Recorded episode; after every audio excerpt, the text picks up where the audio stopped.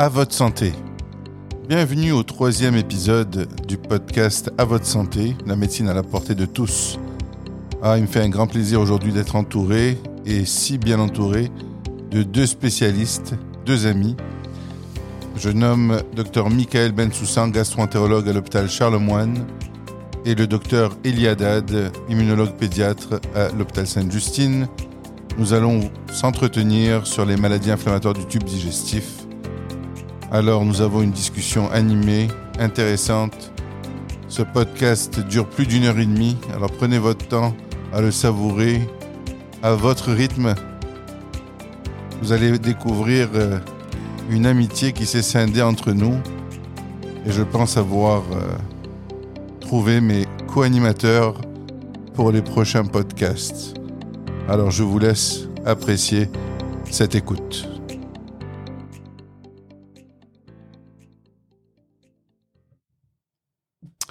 Salut, bonsoir. Il me fait un grand plaisir d'être avec deux amis, deux spécialistes de différentes spécialités et deux euh, Français qui sont venus pratiquer au Québec et qui ont fait euh, chacun leur renommée dans leurs euh, diverses spécialités, dans leurs divers hôpitaux. Alors, Michael Bensoussan, gastro-entérologue à l'hôpital Charlemagne, Oui.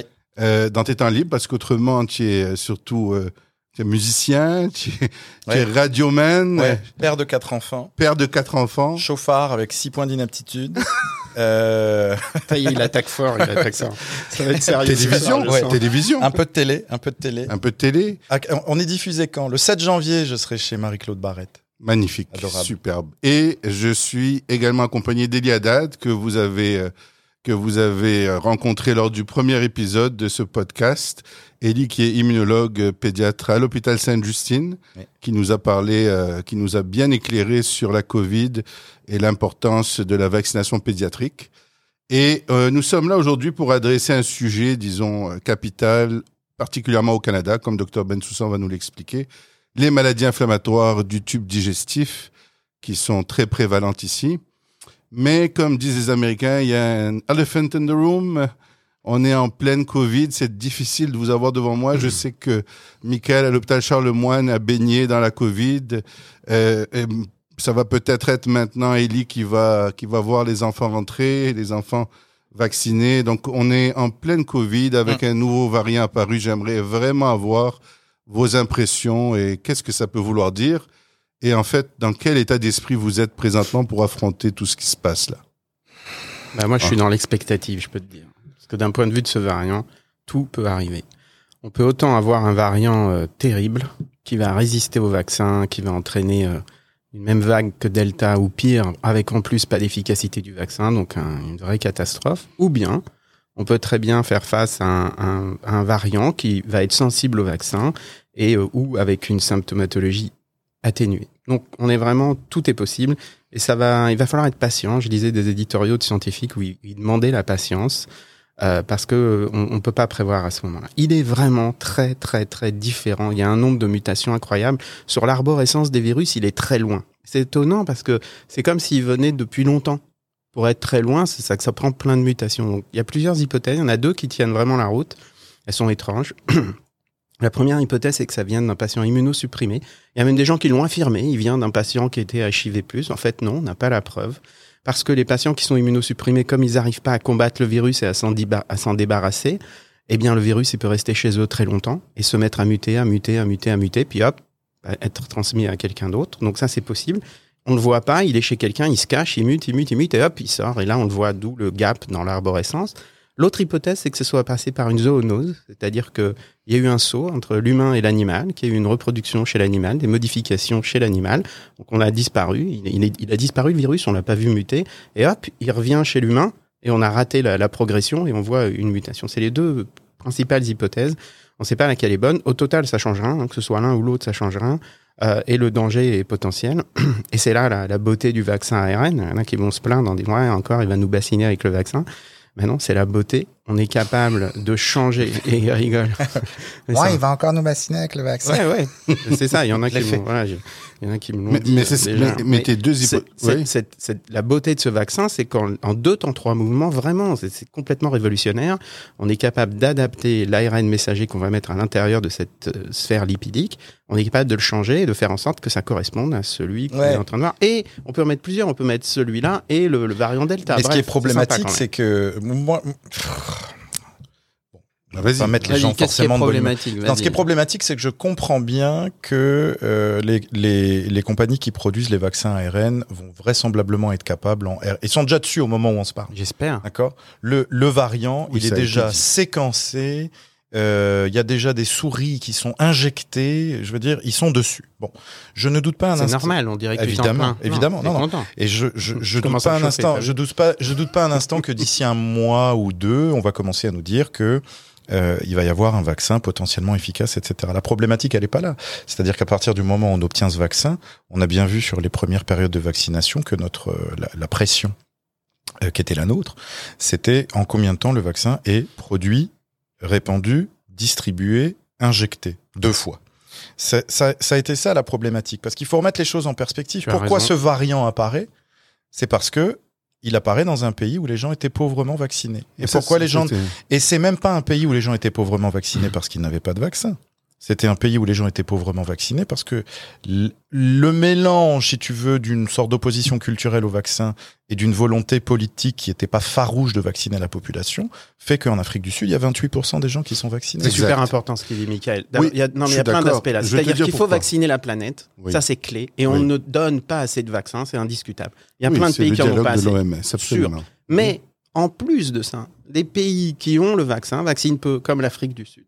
Ça, c'est un autre problème. Et tous ces problèmes vont devoir être adressés, pardonnez-moi l'anglicisme, pour qu'on puisse résoudre ce problème. Tant qu'on n'arrivera pas à vacciner de façon massive sur toute la planète, on n'y arrivera pas. La Quand tu seule, dis que ça vient, c'est de mettre d'autres quand tu dis que ça vient de ce pays, c'est même pas sûr, tu sais. Oui, c'est sûr. Clairement, pas sûr, on, a des, on a des prélèvements qui antédatent, qui, qui, qui, qui précèdent la- le, le- fait qu'ils aient- qu'il ait été découvert en Afrique du Sud. Donc apparemment, il y en avait en Europe déjà. Et il se peut qu'en fait, les Africains du Sud soient punis parce qu'ils ont une, des- des- une recherche extrêmement performante où ils séquencent à tour de bras. Ça fait deux fois. Oui, oui, non mais c'est fou. Mais et d'ailleurs, ça expliquerait parce que eux, ils séquencent et ils séquencent beaucoup. Donc c'est logique que les mutants, c'est eux qui les détectent. Mais dans tout ce que vous dites, je pense que le message clé, parce qu'il y a des, il y a des faux messages qui circulent, que c'est possiblement la vaccination qui engendre les variants. Alors, dans ce que vous Ben, dites, dans tu ce- connais, mon, tu non, connais ah, mon, mon pitch préféré? Non. N'importe quoi. Voilà. Mais alors d'abord, Non, non, mais Non, il mais faut le d'abord- dire, parce non, que je vous ai écouté, n'importe dans ce cas-là, vous avez très bien dit. Dans ce cas-là, c'est faux. Dans ce cas-là, c'est faux. Maintenant, il y a des hypothèses de gens qui disent que parmi euh, parmi les gens qui vont être vaccinés, va apparaître un super variant euh, qui va être euh, résistant au vaccin. On peut pas dire autrement que c'est une hypothèse de travail, mais enfin, on n'a aucune raison valable de penser ça, dans le sens où nous sommes en train de vivre la première pandémie mondiale où on est en train de vacciner pendant la pandémie. Ça n'est jamais arrivé dans l'histoire de l'humanité. Donc je comprends que ce soit générateur de fantasmes. Je comprends tout à fait que comme c'est la première fois qu'on est en train de vivre ce qu'on vit, d'accord, on a tous besoin de se raccrocher à quelque chose pour avoir des certitudes et essayer de prédire l'avenir. Mais la seule et unique vraie vérité, et aucun autre médecin scientifique ne pourra vous dire autre chose que ça, c'est qu'on ne sait pas. La seule chose qu'on peut faire en tant que médecin et scientifique, c'est réagir au meilleur de notre connaissance et au meilleur euh, de notre pragmatisme et de notre savoir au moment où on réagit avec les, les armes dont on dispose. Aujourd'hui, je suis tout à fait d'accord pour dire que ce vaccin n'est peut-être pas le vaccin idéal, théoriquement. C'est-à-dire qu'on aimerait bien un vaccin qui donne une immunité plus large, mais on ne l'a pas. D'accord? On ne l'a pas. Il viendra, certainement. Mais là, au moment où je vous parle, on ne l'a pas. J'aimerais bien, j'aimerais même encore mieux, je vais vous dire. Je vais vous dire. La pandémie, elle serait terminée immédiatement si, hypothétiquement, on nous sort un traitement curatif de, de la Covid. Tu attrapes la Covid, tu vas voir un médecin, il te prescrit trois jours de pilule, la Covid est terminée. Mais au moment où je vous parle, même si ce sont des hypothèses de travail, on ne l'a pas. Donc c'est quoi les meilleures armes qu'on a en ce moment? Ce sont les deux vaccins ARN. That's it. Il n'y a plus rien d'autre à dire. Donc tu sais quand tu disais pas comment drôle, je suis d'accord avec lui, je peux pas m'énerver là. Je dis, Donc- tout ce qu'il dit, c'est vrai. donc tu dis comment comment vous vivez la, la Covid? Moi je vais te dire comment je vis la Covid. Moi j'ai annulé mes billets d'avion pour la France. Je devais aller euh, en France à Noël. Uh-huh. Il y a toute ma famille, tous mes amis euh, là-bas. Maintenant, euh, je suis canadien, j'ai mes papiers, ma, ma vie est ici et je bougerai plus jamais. Mais ma famille et mes amis restent en France. J'avais mes billets d'avion, je les ai cancellés hier. Et je les ai pas cancellés parce que je suis en train de fantasmer sur le Omicron. Je les ai cancellés parce que la situation est en train de partir en cacahuète en Europe sur la cinquième vague du variant Delta. C'est-à-dire le Omicron, on est encore dans les suppositions, dans les expectatives, dans les attentes, mais on est encore dans la réalité du variant Delta. Totalement. Et si je recentre au Québec, aujourd'hui, oui, on a détecté probablement les premiers cas de, de, de variant Omicron au Québec. Vous le savez, c'est pas une surprise. Je veux dire, on a commencé à nous en parler le 10 novembre et on a commencé à grounder les avions avant-hier. C'est- donc évident que c'est déjà, déjà partout. D'ailleurs, je crois, je crois que l'OMS dit oui, c'est toujours bien si tu veux de grounder les avions pour diminuer la, euh, la, la rapidité d'expansion, mais je veux dire virologiquement, euh, microbiologiquement, ça n'a aucun sens. C'est-à-dire à partir du moment où c'est répandu, c'est répandu. Ça, ça, ne- ça et le problème, c'est qu'en faisant ça, tu vas faire peur aux, aux gens qui séquencent et aux pays qui séquencent d'annoncer au peuple, pardon, au monde, qu'ils ont trouvé un variant. Parce que quand tu l'annonces dans le monde entier qu'il y a un variant, c'est super important pour la science. On peut gagner la course contre ce variant.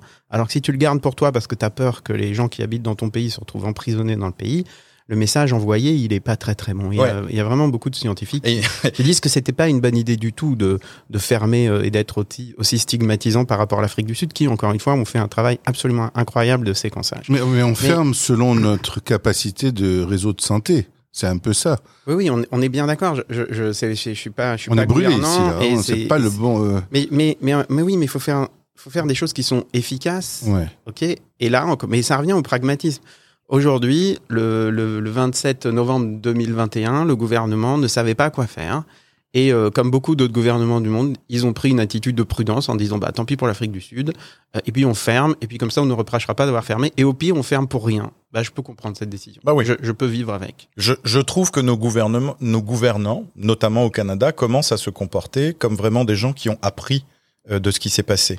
Avec un, si tu veux, avec un principe de précaution euh, qui est toujours qui est toujours le bon en médecine. En médecine, on applique toujours le principe de précaution. Euh, quand on n'est pas certain, on fait toujours un peu d'attentisme. Et quand on pense à plusieurs diagnostics, on essaye toujours de donner peut-être les médicaments avant d'avoir le diagnostic si on pense que le médicament va sauver des vies ou si le traitement appliqué va sauver des vies. Donc là, pour l'instant, les gouvernants agissent avec le, pr- le, pr- le principe de précaution. Et nous, personnellement, euh, on agit euh, sur le principe de précaution. La précaution, c'est de vacciner. Et bien entendu, de vacciner ses enfants. Je sais même pas si j'ai envie que ce soit un sujet. Non, Alors, non, on parce que nous- déjà Parce que nous, on est, nous qui Ouais. sommes des médecins où on a fait- un peu fait des médias, tous les trois. Je veux dire, moi, moi, je suis un médecin qui a travaillé dans un hôpital Covid. Frontline de Covid depuis jour 1. D'accord? Moi, mon histoire personnelle de Covid, c'est que j'étais en Floride pour la semaine de relâche en 2020. D'accord J'ai atterri pour la fin de la semaine de relâche le 11 mars 2020. Le 12, l'OMS a déclenché la pandémie. Le 13 mars 2020, lockdown. Tout était terminé. D'accord. Et les premiers cas qui sont apparus au Canada de Covid, c'est des, euh, des gens qui revenaient de la Gay Pride de Miami qui ont été diagnostiqués à Toronto pendant la semaine euh, où j'étais et où je me suis dit oups parce que tu imagines bien qu'en mars 2020 euh, les masques et la distanciation euh, sociale c'était pas ça. À partir de là, mon histoire personnelle ainsi que de tous les personnels soignants de mon hôpital et des hôpitaux qui étaient en tête de pont pour la Covid, le Jewish, le CHUM, le CUSUM, Charlemagne, Pierre Boucher, euh, Maisonneuve, ça n'a été que d'agir au mieux de ce qu'on pouvait, au mieux de ce qu'on savait, et surtout avec une implication sans plus compter son énergie, sans plus compter ses Ouais, heures, et, et en essayant de faire que le, le- le truc n'explose pas. Ça n'a été que ça. Bon, pour l'instant, c'est à flot. Là, au moment où on se parle, le système de santé québécois est à flot, d'accord? Sous perfusion, mais c'est vraiment à flot. Ça n'est pas suffisant d'être à flot, parce que la réalité de la médecine adulte, je dis ça parce que Dr Haddad est en pédiatrie, la réalité de la médecine adulte, c'est que euh, le système de santé québécois a dû tellement s'adapter, modifier ses pratiques pour euh, absorber les patients Covid, qui sont des patients qui sont très demandants, très souvent, Mhm. en ressources, euh, en temps. À partir du moment où des patients sont hospitalisés pour des formes graves, on le dira jamais assez, les hospitalisations sont longues, longues, parfois très longues. Très long. Donc ça, ça prend des lits, ça prend des infirmières, ça prend des respirateurs, ça prend des chambres, ça prend, ça prend de la force. Et c'est tout ça qui n'a pas pu être appliqué au système euh, de fonctionnement habituel de l'hôpital du Québec. Donc les listes d'attente de toutes les autres maladies pas Covid, ce sont, mais, non, mais dans, comme ça n'est jamais non plus arrivé dans l'histoire. Et là, évidemment, tous les gens qui écoutent le podcast et qui sont en attente d'une prothèse de hanche, d'une prothèse de genou, d'une intervention sur euh, euh, un un tunnel carpien, une lésion euh, bénigne dans le dans le cerveau. euh, c'est les gens qui ont des prothèses en orthopédie, c'est des gens qui doivent attendre plus que deux ans maintenant. Oui, Et donc.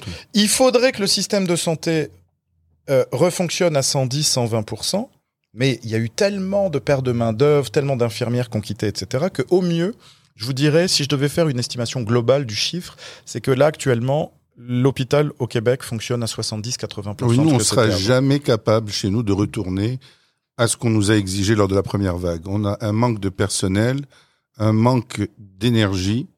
Et Bien sûr que tu seras capable. Non, Mais on à sera quel prix on- C'est ça le point. c'est Bah, à que, quel prix, le je te le dis. Parce qu'il faut ah bah, commencer à raisonner. Mais heureusement, on est quand même, on a quand même appris de cette première pandémie. On est meilleur dans les traitements. On sait ce qui marche pas. Enfin, ça a mis du temps, mais on sait ce qui marche pas. On, on a des meilleurs médicaments. qui professeur fonctionnent. Euh, on a des meilleurs médicaments qui fonctionnent. Ah là, je me suis fait déchirer sur Twitter parce que je, je me suis moqué de Monsieur Raoult à ce qui paraît dans le dernier podcast. Ah je non, me suis euh, pas moqué. Monsieur Raoult, J'ai juste dit que j'étais pas d'accord avec lui. J'aurais bien aimé me moquer en fait. Ça aurait tu rigoles. drôle. Didier Chloroquine, le cinglé, là. Je, pense, Non, je pense vos que d'autres vont s'occuper faut quand même- de Ça y lui, est, là. ça y est. Non, mais attendez, de faut quand même s'arrêter. Faut quand même deux secondes sur le Ça y est, personnage. J'ai vu que, j'ai vu le chauffer. j'ai vu que le docteur Haddad avait été très respectueux avec le, le, le professeur Raoult. C'est un charlatan. Un, Je, un- dis pas autre chose, mais je peux être respectueux avec les charlatans. c'est un, charlatan, c'est un faker, c'est un harceleur. C'est un gars qu'on a vu sous nos yeux. Si tu veux, pff, des médecins comme ça qui sont imbus d'eux-mêmes, euh, qui, qui, qui, qui, qui planent à 100 000 Ouais. euh, au-dessus de leurs affaires, on en connaît plein. Mais lui, il y a eu ce côté où il est devenu, malgré lui, je pense, dans le jeu médiatique français, ce mec-là est devenu euh, l'idole des antivax. D'accord? L'idole des conspirationnistes. La tête de pont de tous ceux qui disent faites vos recherches. Tu comprends? Mhm. Et donc, du coup, euh, ce gars-là est devenu un personnage médiatique qui faisait 15, 20, 30 euh, en- euh, interviews euh, par jour en France, et ça lui est complètement monté à la tête. C'est-à-dire qu'à partir du moment où les, les, les gens sont fans de ce personnage, tu sais, qui est très français comme ça, bougon, dégueulasse, mal peigné, mal rasé, euh, contestataire, avec toujours le sarrau de travers, euh, Ouais. euh, mal poli, euh, l'ours mal léché, tu vois. À partir de- du moment où ce personnage médiatique est créé, lui, ça lui est monté à la tête, mais ce serait monté à la tête de plein de gens. Mais le gars a complètement pété un plomb. Et le problème, c'est qu'il faut quand même savoir. Là, on est en train de parler, on, est- on est, on est entre médecins, on est entre gens bien. Je veux dire, même si on nous tend un micro, même si on nous tend une caméra, moi, ma femme m'a toujours dit je veux bien que tu ailles à la télé, euh, mais si c'est pour montrer ta gueule, je te le dirai. je t'autorise à aller à la télé autant que tu veux si c'est pour délivrer des messages qui ont du sens. Si c'est juste pour aller faire le mariole dans le show médiatique, euh, ça m'intéressera pas. Bon, c'est exactement ce qu'est devenu professeur Raoult. Euh, Mais il a été monté par le public. personnage hein. médiatique a dé- a- l'a dépassé. Et ça, Mhm. je voudrais dire quelque chose de euh, pour le- les, les podcasteurs qui nous en- qui nous écoutent et qui sont francophones. Donc je pense qu'il y en aura en France et je pense qu'il y en aura il y en aura partout, mais il y en aura en France et il y en aura au Québec. Il a un débit plus rapide que moi, c'est absolument hallucinant. Ouais, J'arrive je pas à en pas ça. hein. C'est terrible. Ah, il va falloir que je me ressaisisse. Presque non, non, mais j'étais obligé de t'interrompre un peu. Sinon, on va dire, mais qu'est-ce qu'il faut Mais des fois j'ai rien. Mais des fois J'ai j'ai quelque chose à dire Rien. Vas-y, Mais- continue. Mais c'est que euh, au Québec, les médias ont été euh, impeccables. Impeccables. C'est-à-dire Impeccable. quand tu regardes les médias français euh, pour faire du buzz et pour faire de l'audience, etc. Les médias français ont en permanence pendant cette pandémie donné l'impression au public qu'il y avait au sein de la communauté scientifique un débat, qu'il y avait un débat sur le port du masque, qu'il y avait un débat sur l'origine de la Covid, qu'il y avait un débat sur l'intérêt ou non de la vaccination. Mais ils ont trouvé les spécialistes qui, viennent- qui C'est viennent ça. débattre. Mais ça, mais- c'est très problématique. Mais, mais les Oui. gens pensent que c'est- Mais- les, les médecins, Mais c'est il a 55 vraiment ans. raison, Michael. Les médias au Québec, ils ont été extraordinaires. Ah oui, absolument. Ils n'ont pas laissé la place à l'hésitation. Ils ont, ils ont vraiment retranscrit la parole scientifique et c'est, c'est vraiment important. Et si on a un des plus hauts taux de vaccination au monde, c'est probablement grâce à ça. Et c'est- c'est c'est vraiment, euh, je te remercie Michael de le dire parce que moi ça m'a marqué. On a des journalistes extraordinaires et la fois où ça a dérapé, les deux trois fois où ça a dérapé, bing, Avec il y a moi, eu un retour. exemple Non, tu sais quand, quand il y a eu, je me rappelle plus quel journaliste, euh, il a invité le Oui. Didier Raoult, bing, Oui, il s'est pris un retour oui, de oui, Quand il y a un autre journaliste qui a publié un article d'un médecin généraliste dont j'ai oublié le nom, qui était euh, qui était euh, contre. euh, Carré Info Covid aussi. Oui. là, ce eh ben groupement. bing, ça a été, euh, ça a Mm. été encore un, un- des excuses de, de, de, de l'éditrice en chef de la presse. Bref, c'est vraiment sérieux, quoi. C'est pas parce que non, on donne pas la parole à tout le monde. On peut pas, on pense pas, on pense pas ce qu'on veut en France. Il y a pas de- en science, il y a pas de débat des fois. J'ai dit en France, c'est marrant Ouais. comme lapsus. On, il y a des choses qui, c'est comme ça. C'est la vérité scientifique. Elle la, est- la elle division est. en France, Mais- moi, ça mais m'a absolument. Mais complètement... en plus, non, mais en plus, ça a même un sens socialement ce qu'on est en train de dire. Ce que j'aimerais dire, c'est que on, vit quand même une époque euh, compliquée, d'accord? Les gens, que ce soit en France, au Canada ou aux États-Unis, les sociétés, enfin, c'est très violent, c'est très clivé. Tout, je pense à toutes ces familles américaines qui sont engueulées autour de Trump, euh, toutes les familles françaises qui vont s'engueuler à Noël autour de Zemmour. Enfin, je veux dire, voilà, c'est très clivé, parfait. Alors à partir du moment où dans une société comme en France, on te laisse le choix entre un Mélenchon ou un Zemmour, mettons, ou comme ici, tu vois avoir des Maxime Bernier ou des, ou des, des flingués de la tête de ce genre-là, bon, il y a une vérité commune que nous devons chérir, qui est le fait scientifique. Le fait scientifique est apolitique.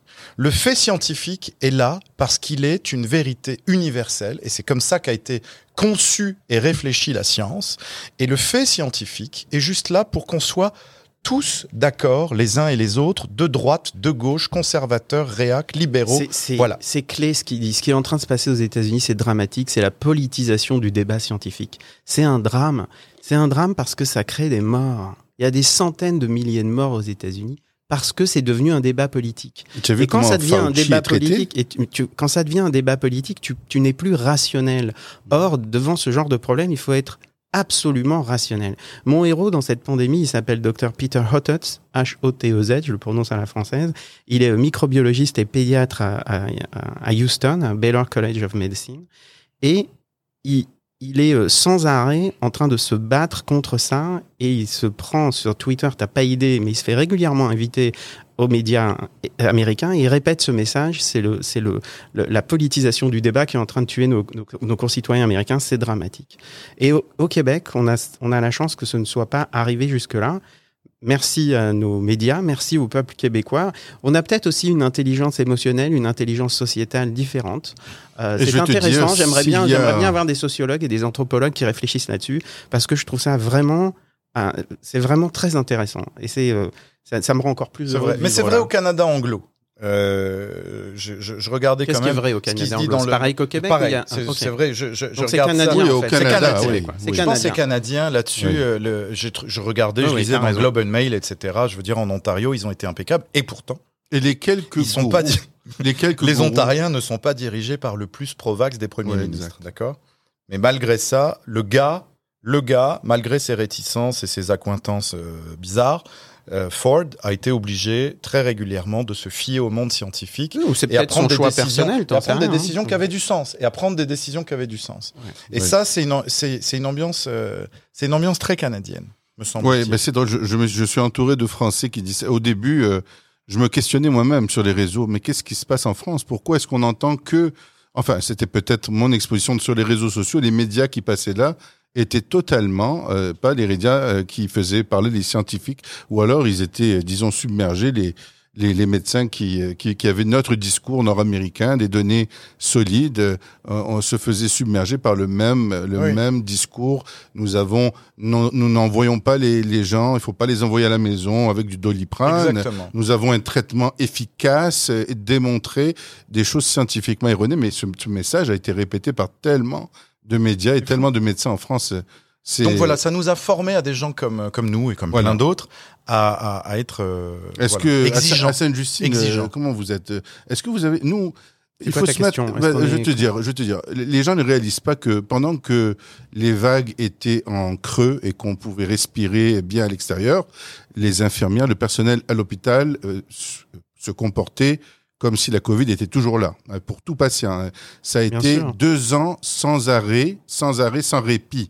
Euh, alors qu'il y avait On du n'a répit. en- certainement en- pas eu le alors même. vous, à Sainte-Justine, on le personnel on- n'a- n'a pas vécu ça. On n'a certainement pas eu le même burden que dans les hôpitaux euh, adultes, ça serait complètement délirant de dire ça, mais on a eu des conséquences, notamment des conséquences par rapport à, à- à nos, em- à nos employés, à nos nombres d'infirmières, pénurie d'infirmières également. Quand il y a eu la vague en septembre des, des infections virales respiratoires, on a complètement explosé Ah ouais. aux urgences, ça a été, mais alors boum, Euh, et on a beaucoup de mal à s'en sortir. C'est, y il y a des répercussions partout.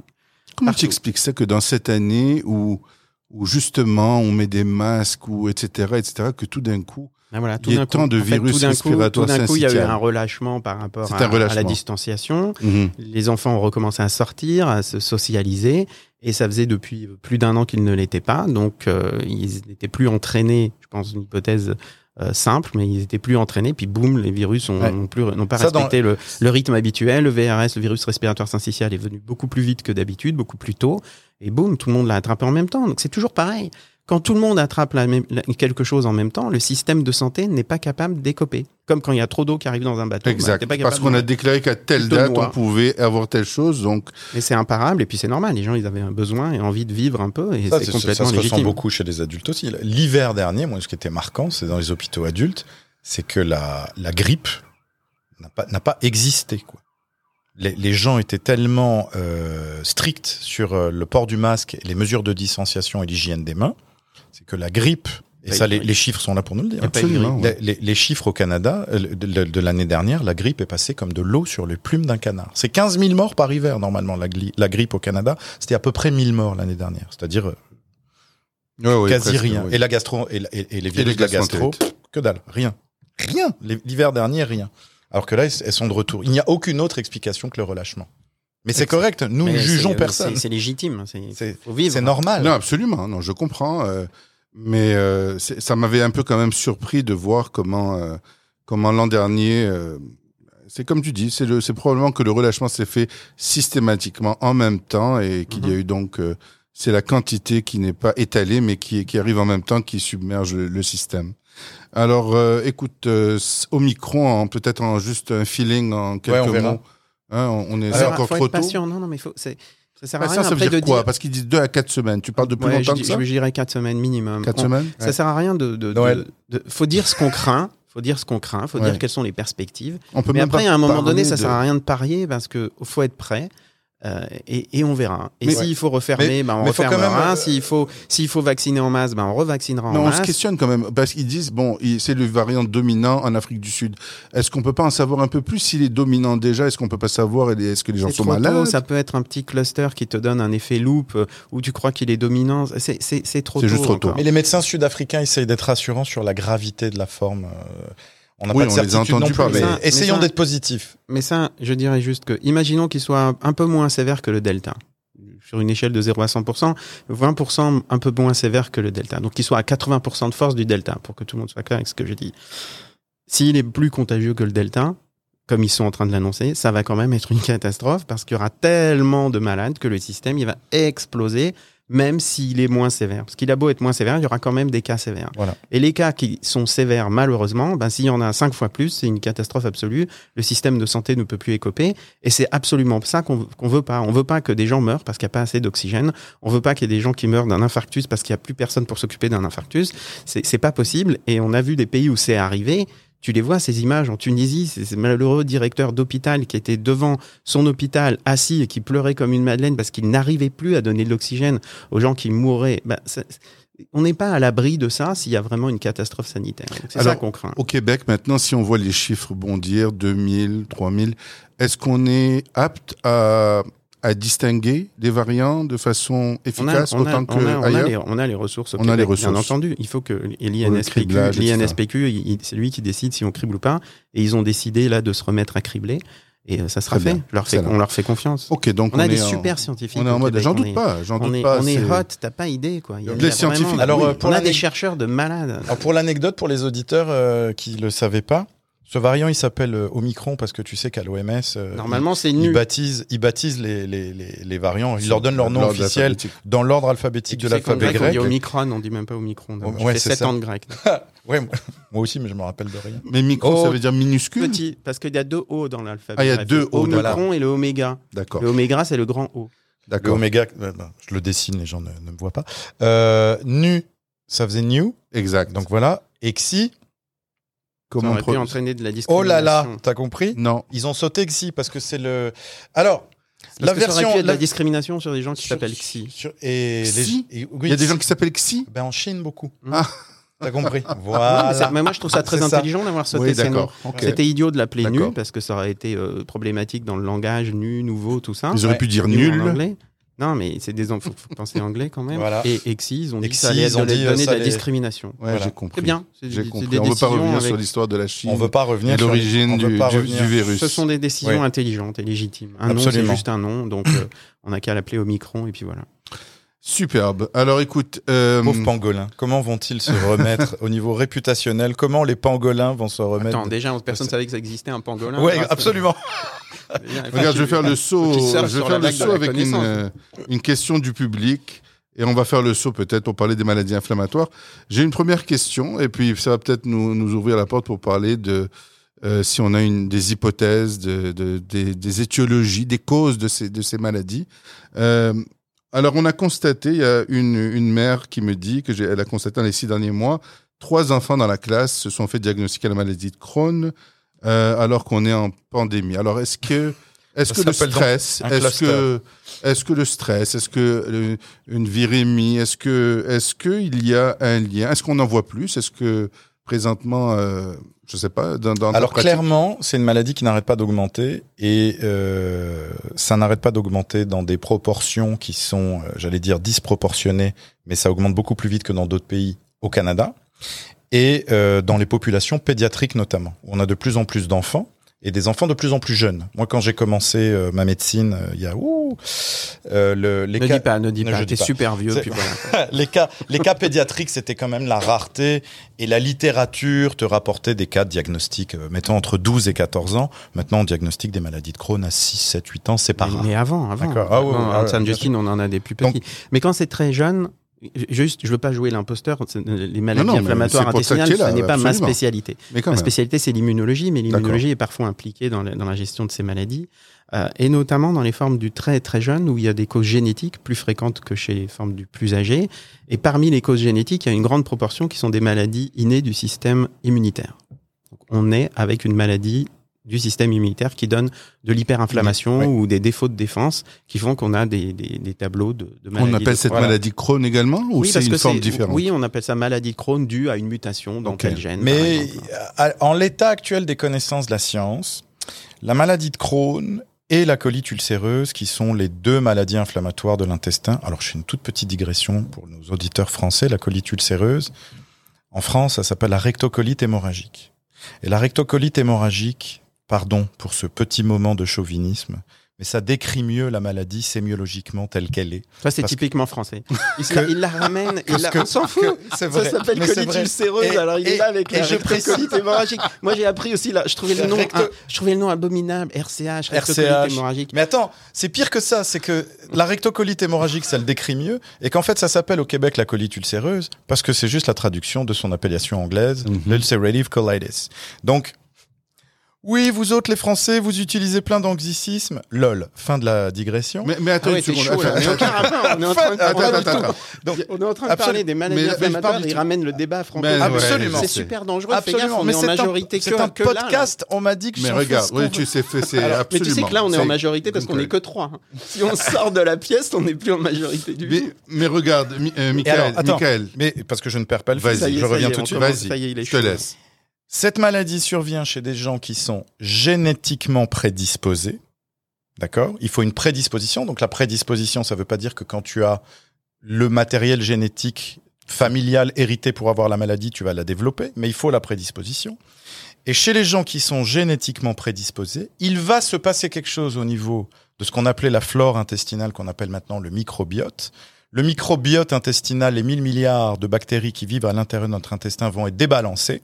Il va y avoir une dysbiose, c'est ça parce que notre microbiote va plus être le même en termes de qualité et de souches bactériennes qui vivent là-dedans, et ça va déclencher un processus inflammatoire qui ne va jamais s'arrêter. Un des éléments majeurs qui nous manque dans le processus que je viens de décrire, c'est qu'est-ce qui déclenche cette dysbiose? Qu'est-ce qui déclenche chez les gens qui sont prédisposés génétiquement? La maladie On le sait pas.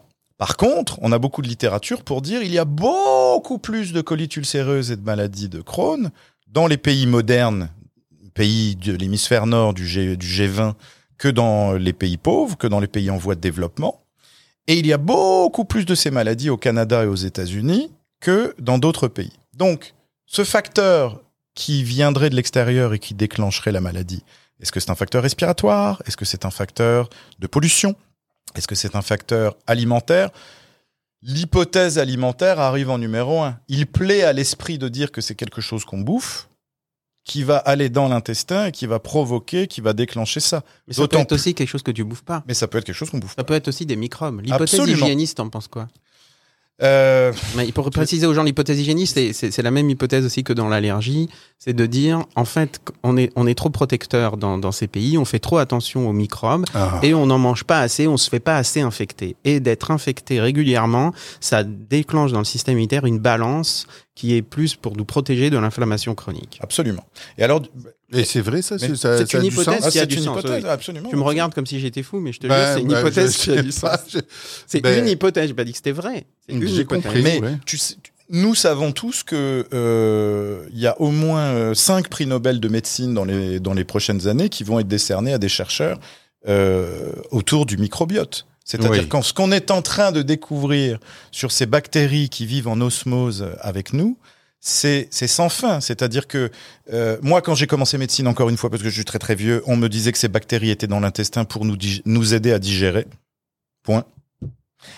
Bon, ben là, on est rendu 20 ans plus tard. Non seulement on sait que ces bactéries, elles ne sont pas là que pour nous aider à digérer, mais on sait que ces bactéries vivent en osmose avec nous, déclenchent des maladies, préservent la santé, déclenchent un certain nombre et entretiennent des maladies digestives. Et là, on est en train de voir qu'elles sont probablement, pro- probablement à la base d'autres maladies, qu'elles augmentent euh, Elles potentiellement sont la mortalité cardiovasculaire. cancer. On est capable d'en faire des biomarqueurs d'efficacité de traitement du cancer. C'est- impressionnant. Et là, il parle que des bactéries, mais il y a aussi les virus. Il y a des milliards champignons, et des milliards de virus et des champignons, donc ça, ça, ça n'en finit pas. Ah, mais là, c'est- mais, mais, bah oui, mais c'est Ah pas ouais, Star alors nous, qu'on C'est est pas Nous, sommes des transporteurs de bactéries. Et alors, alors, c'est et quoi, alors c'est- où est le problème c'est ces bactéries avec qui ces gèrent tout. Il y en a plus, faut- elles on a plus tout. de bactéries que de Parce cellules. que c'est un peu, des fois, ça, sincèrement, Je on lit répète. là-dessus, c'est un peu Je ridicule. répète, on a Elles plus de gèrent nos bactéries que de émotions. cellules. Nous n'avons, c'est-à-dire nous avons plus, si on prend en valeur absolue le nombre de cellules qui nous composent, il y a plus de matériel étranger, c'est-à-dire de bactéries qui sont Mmh. sur notre peau, dans nos poumons, dans nos voies aériennes et dans notre tube digestif, que de cellules de notre propre Ça fait corps. réfléchir quand même. Ouais, on m'a toujours fait- dit que le mais j'aime tube digestif, c'était la- l'extérieur, c'est pas l'intérieur de nous. Oui, c'est vrai, tu peux le voir comme ça parce que ça peut se dérouler, puis c'est l'extérieur, donc c'est de l'extérieur qui est rentré et qui s'enroule en nous, mais Voilà. qui reste à l'extérieur. Tout, tout à fait, c'est une vision euh, anatomiquement juste. Il n'en demeure pas moins que, il n'en demeure pas moins que cet extérieur, tout comme la peau et l'extérieur, elle est constituée, comme l'a dit Michael, d'une quantité absolument incroyable de bactéries. Fine. Ça, on le savait, mais ce qui est très important, c'est que la composition et l'équilibre de ces bactéries influent sur notre santé. Je trouve ça, je trouve le message. Alors- Attends, j'ai pas fini. Je, de- je trouve le message philosophiquement intéressant que l'humain, il a besoin pour être bien, pour être en harmonie, pour que son système immunitaire soit en harmonie, ce qu'on appelle homéostatique, et ben que tous les étrangers qui l'entourent, tout ce qu'il y a d'étrangers en lui qui l'entoure, ils vivent avec en harmonie. J'aime bien ce message. Absolument. Et, et même s'il y a plus d'étrangers qui euh, nous composent, nous ne sommes pas remplacés. Voilà.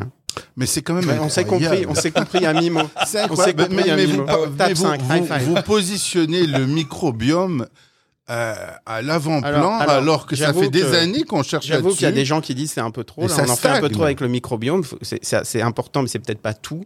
Euh, il y a maintenant les interactions entre le microbiome et le système immunitaire. Il y a aussi toutes les, les- les- les- toutes les découvertes qu'on est en train de faire en, en génomique. Quand il disait euh, tout à l'heure, Michael, que le, le, le- il y avait une prédisposition génétique, il y a des maladies aussi où c'est plus qu'une disposition, c'est-à-dire qu'une prédisposition, c'est-à-dire qu'une mutation dans un gène va forcément te déclencher le Crohn par un mécanisme causal très très bien identifié. Ça, ça fait complètement une disruption. Une, Forcément. oui, forcément. Si tu as cette mutation, tu vas avoir le Crohn parce que ton système immunitaire, il va se mettre en boucle à faire de l'inflammation et particulièrement dans le tube digestif. Oui, oui, il y a des maladies qui, dans 100% des cas, donnent une maladie inflammatoire digestive. C'est très rare, mais c'est des modèles très intéressants qui montrent que tout ça, c'est un équilibre en fait. Et si l'équilibre il est rompu, eh ben tu peux avoir une maladie Oui, inflammatoire. ce qu'on Mais le plus important dans tout ça, c'est pourquoi on, pourquoi on, on dit c'est important de comprendre la cause. Pourquoi? Parce qu'on cherche des traitements. On cherche à le prévenir et on cherche à le traiter. On est très pragmatique. Et si jamais un jour on trouve un traitement super simple qui marche très bien dans la maladie de Crohn, ça sera plus très intéressant de comprendre comment elle vient cette, ma- cette maladie. Par contre, comme aujourd'hui on n'a pas de traitement, de comprendre comment elle vient va peut-être mieux nous aider à la traiter Alors, et à la gérer. on n'a Et pas de traitement. clairement, et on, a, clairement, il y a plein de maladies de Crohn différentes. Il n'y On a a pas un plein- seul mécanisme. on a plein Mhm. de traitements. Oui, Oui. Alors, on a plein de traitements, mais aucun de ces traitements n'est curatif. voilà. C'est-à-dire que tous les traitements dont on dispose maintenant, il y en a beaucoup, vraiment de, de plus en plus, chaque année en apparaissent. Oui. Mais c'est des traitements qui permettent de mettre la maladie sous l'étouffoir. Donc moi, je dis souvent à mes Effacer patients, les symptômes. on va, on va, vous allez avoir une vie comme avant, vraiment comme avant. Le seul prix à payer, c'est que vous allez avoir des traitements. Nous sommes mariés, vous et moi. Et on va devoir se voir euh, régulièrement pour le reste de votre vie. Il n'y a aucun traitement, comme par exemple, euh, je sais pas moi, pour une, euh, une infection urinaire, où j'arrive, vous avez une infection urinaire, vos 7 jours d'antibiotiques et l'infection urinaire est, guérie, traitée, curatif, au revoir. Ça, pour l'instant, dans les maladies inflammatoires d'intestin, Alors, je suis toujours surpris pas. quand je vois des, des amis qui ont été stabilisés sous un traitement et après un certain temps, leur médecin décide d'arrêter le traitement. Est-ce que c'est ce que vous essayez de faire par moment?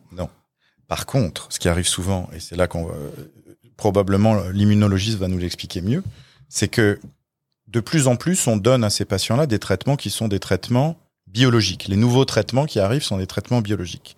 Donc c'est plus la maladie de Crohn étant une maladie auto-immune, dite auto-immune, c'est Inflammatoire. Elle est infla- C'est vrai qu'elle fait partie de la classification auto-immune, mais aujourd'hui, on considère plus que c'est une maladie inflammatoire. inflammatoire. On a la plupart des médicaments qu'on avait avant étaient des traitements immunomodulateurs, donc on allait dire au système immunitaire euh, calme-toi, tu seras bien gentil. On lui tape dessus. Tu vas lui tais-toi Hein? maintenant. Arrête d'attaquer ton intestin, ça, suffit. Ça suffit. On lui tape dessus. Et maintenant, on a des traitements qui sont des biothérapies. La plupart des traitements des biothérapies dont, dont, dont les gens ont beaucoup entendu parler, les Remicade, Humira, Entyvio, Stellara, ce sont ce genre de traitements-là qu'on donne. Euh, c'est des traitements qui sont des anticorps. D'ailleurs, la plupart des molécules finissent en AB, infliximab, adalimumab. Euh, donc, il faut que les gens sachent que quand on donne des médicaments qui finissent en AB, le AB veut dire antibody pour anticorps. Oui. Simple.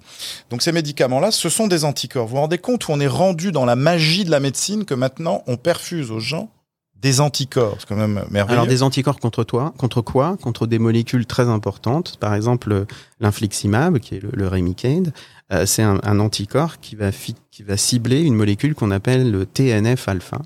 TNF-alpha parce que c'est l'acronyme de Tumor Necrosis Factor alpha. Et c'est une molécule qui est très importante dans le système immunitaire parce qu'elle déclenche l'inflammation. Il y a trois molécules importantes pour l'inflammation, TNF-alpha, interleukine 1 et interleukine 6. Et ce sont donc des drogues qui vont cibler, donc avec des anticorps, on peut cibler le TNF-alpha, c'est très important dans la maladie de Crohn. L'IL6, c'est très important dans l'arthrite, par exemple, ok. Et, et, et quand on cible ça, c'est cool parce que on ne cible que ça. Alors qu'avant, avec des médicaments comme les stéroïdes, ça marche très bien les stéroïdes. Alors ça, c'est un médicament extraordinaire. Mais on cible trop large. On dit trop au système immunitaire en lui tapant trop dessus à Et puis ça différents endroits. secondaires. Tais-toi. Et en plus, ça a plein d'effets secondaires. Ouais. Donc là, on est, c'est des médicaments ciblés avec biologiques, c'est-à-dire qu'on vise une cytokine particulière, le- à savoir le TNF. Donc ça, ça a complètement révolutionné, euh, révolutionné la médecine. C'est sorti dans les années 1997-2000 environ, et c'est devenu le, le. Il y a eu un avant et un après, et pas que pour la maladie Crohn, pareil pour l'arthrite.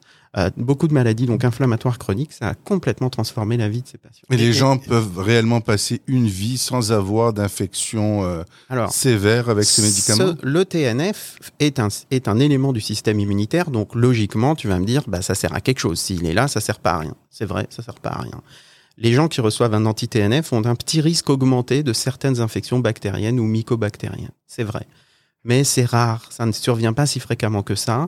Et on a beaucoup de redondance dans le système immunitaire, c'est-à-dire qu'on a plein d'autres façons d'aller combattre ces bactéries. C'est globalement très Donc- très bien toléré ces traitements. Donc c'est très bien toléré. Mais Et, par euh, contre, ce qui arrive à- au bout d'un certain moment, assez souvent, ce qui est fou, et ça on s'en est rendu compte en donnant ces médicaments justement plusieurs années, c'est que euh, parfois, 10-15% des cas, c'est beaucoup ça. lui- le corps va reconnaître les anticorps qu'on lui perfuse comme du matériel étranger et va donc développer des anticorps contre les anticorps qu'on perfuse. Et à ce moment-là, les médicaments vont perdre leur efficacité puisqu'à chaque fois, à chaque injection, le corps va reconnaître ces anticorps comme si c'était une infection et va les inactiver avec les propres anticorps qu'on fabrique. On fait des, auto-anticorps, on appelle ça. Ouais, il Et- voit l'infliximab et il dit désolé, c'est pas à moi ce truc-là. Moi, j'ai Ouais. beau avoir des anticorps dans mon corps qui ressemblent beaucoup à l'infliximab parce que la, la partie qui change elle est très minime. Euh, finalement, au bout d'un moment, le système immunitaire il dit Hum, hum, tu m'as eu pendant longtemps, mais Ouais. là tu m'auras plus. Lui, je le reconnais, c'est pas à moi, j'attaque et il le neutralise. On peut Et quand ça, même galère. donner des médicaments qui vont diminuer ce ça, risque. oui, ou mais tu peu- peux changer d'anticorps. Où aussi. tu changes. Mais d'où la perte d'efficacité. de Faire de la recherche et d'avoir d'autres molécules et d'autres d'autres traitements. Et heureusement, dans la maladie de Crohn, pendant très longtemps, il y avait que l'anti-TNF qui marchait, donc il fallait cibler le TNF. Maintenant, il y a d'autres cibles qui marchent. euh, et euh, c'est- c'est c'est utile. Dans l'arthrite, il y en a encore plus. On a beaucoup plus de, de ressources thérapeutiques que dans la maladie de Crohn. Euh, et c'est Parce important que ça n'a pas été étudié ou Non, parce non, que c'est parce que la maladie de Crohn, c'est une maladie inflammatoire euh, qui est différente de l'arthrite et parce que Mhm. ça échoue. Il y a plein de médicaments en arthrite qui marchent pas en Crohn et vice versa. Il plaît à l'esprit que, puisque le mécanisme est toujours le même, c'est-à-dire s'attaquer à l'inflammation systémique, mais il y a beaucoup de médicaments qui ont- sont utilisés en arthrite et qui marchent pas en, en maladie de Crohn et vice versa. Mais là, par exemple, euh, le Stellara, euh, un médicament que depuis quel- quelque temps là on, on donne en maladie de Crohn, ça marche hyper bien en maladie de Crohn et ça faisait longtemps qu'on le donnait pour le psoriasis, qui est une autre atteinte auto-immune euh, Ah, ouais. Auto-immune, ça Ouais, c'est ouais, bon. Alors auto-immune de la peau et, et qui avec aussi une arthrite, le, le rhumatisme psoriasique, qui est, une, qui est une, une arthrite parfois invalidante. Et ça marche très bien le Stellara, mais par contre il y a d'autres médicaments qui marchent très bien sur le psoriasis et, la- et le rhumatisme psoriasique, comme l'Ambrel, et qu'on a essayé beaucoup beaucoup en maladie inflammatoire de l'intestin, et que dalle. parce que l'Ambrel, c'est- ça reconnaît aussi le TNF. Alors ça devrait marcher aussi bien que le Remicade, l'infliximab. Ben non. Eh ben, Parce que la façon dont il le reconnaît, il inhibe juste la signalisation du TNF, alors que le Remicade, il tue les cellules qui portent à leur surface du TNF. Donc il est beaucoup plus puissant.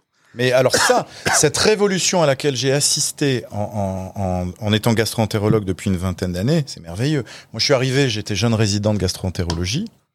Un, le microbiome, ça n'intéressait personne. Ça servait à rien, etc. Je sais pas si tu te rends compte que maintenant, euh, le microbiome, enfin, ça, ça rend fou tout le monde. C'est fantastique. C'est Ah hyper, ouais, c'est c'est hyper sûr, hype. ouais. Tu te rends compte, toi, t'es cardiologue. Tu te rends compte, moi, j'avais le choix entre être cardiologue et gastro-entérologue. Quand j'ai dit à ma mère qu'entre les deux, j'ai choisi gastro-entérologie, pendant des années, elle, a- elle osait pas dire ce que j'avais choisi. Elle disait, elle disait, mon fils, il est médecin. C'est tout ce qu'elle osait dire, tu comprends? Alors que maintenant, 20 ans plus tard, être gastro-entérologue, c'est au top de la hype, ça fait plaisir. Et la deuxième chose, c'est pour les patients. Moi, quand je disais immunologue, les gens me disaient quoi? C'est quoi ce truc? Même les médecins. pourquoi? Même les médecins. Qu'est-ce qu'on t'a fait? Arrête tes conneries. Viens, viens, allonge-toi. Qu'est-ce qu'on t'a fait? Qu'est-ce qui va pas? Alors, et, Alors pour la maladie. fascinant que le système immunitaire, là, vous parlez cardiologue, gastroentérologue, mais sérieux, il y a rien de plus fascinant que le système Et, et pour les maladies inflammatoires, euh, quand j'ai commencé, que j'étais jeune résident, on avait les corticoïdes et le méthotrexate. Oui. C'était les deux seuls médicaments. Et il fallait jouer avec le corticoïde et le méthotrexate avec beaucoup d'effets secondaires, etc. Et maintenant, on a au moins 15 ou 20 médicaments différents. Donc cette révolution est en cours. Et ça, c'est hyper important pour les auditeurs parce que, euh, regarde, au Canada, euh, c'est 270 000 personnes qui sont atteintes de Crohn et de maladies inflammatoires et de colites. Et vous euh, savez, c'est quoi l'avenir dans le traitement du Crohn? Ah, tu- Dans tous tu- les traitements de ces tu as- maladies Tu as quelque chose à dire. Ouais. C'est un scoop il C'est ce faudrait qu'on appelle la médecine de précision. C'est-à-dire que tous les malades sont différents. Tu, là, on traite tous les malades pareil, on essaye le médicament numéro 1, puis il marche pas le numéro 2, puis il marche pas le numéro 3, puis il marche pas le numéro 4. Et puis, en fait, des fois, on, on tire sur des canards avec un missile, c'est-à-dire qu'on surtraite un malade, et puis des fois, on donne pas assez, et on aurait dû commencer différemment. Des fois, le malade, il a un, un- un métabolisme qui fait que telle drogue va jamais marcher, ça servait à rien de l'essayer. L'avenir de la médecine, c'est la médecine de précision, c'est-à-dire qu'à chaque malade, on va trouver c'est quoi le mécanisme de sa maladie à lui, c'est quoi le mécanisme de dérèglement de son système immunitaire à lui, et que à lui, et qui fait que ça va marcher chez lui et pas chez un autre. Par des épreuves immunologiques? Par plein de tests moléculaires, génomiques, de, de la, de la sécrétion d'ARN, des protéines, de la cartographie euh, sur des biopsies, euh, de, de regarder ce qui se passe au niveau de l'inflammation et de la modélisation de, de toutes ces maladies de façon à avoir pour chaque patient une précision de plus en plus forte pour qu'à chacun ait, chacun ait son traitement. Parce que les effets secondaires des traitements, les coûts des traitements, c'est aussi quelque chose qu'il faut considérer. Ça a, un, ça a un- ça a un impact pharmacoéconomique absolument majeur, un impact sociétal Ouais. majeur et un impact pour la qualité de vie. C'est pareil pour le cancer. On traite des cancers, beaucoup. On en guérit beaucoup, notamment chez l'enfant, pas assez. Mais par exemple, la leucémie, c'est 80% de guérison. C'est bien, mais c'est pas assez. Mais il y a des enfants où on les surtraite clairement. Ils ont des effets secondaires qui sont pas supportables à l'âge adulte et qui sont difficiles à vivre avec. Et- Donc, et- euh, et- toute cette- cette médecine de précision pour toutes ces maladies chroniques, l'arthrite, la maladie de Crohn, le cancer, c'est absolument clé. C'est c'est déjà la, la réalité de beaucoup de patients depuis plus que 5 ans, je dirais.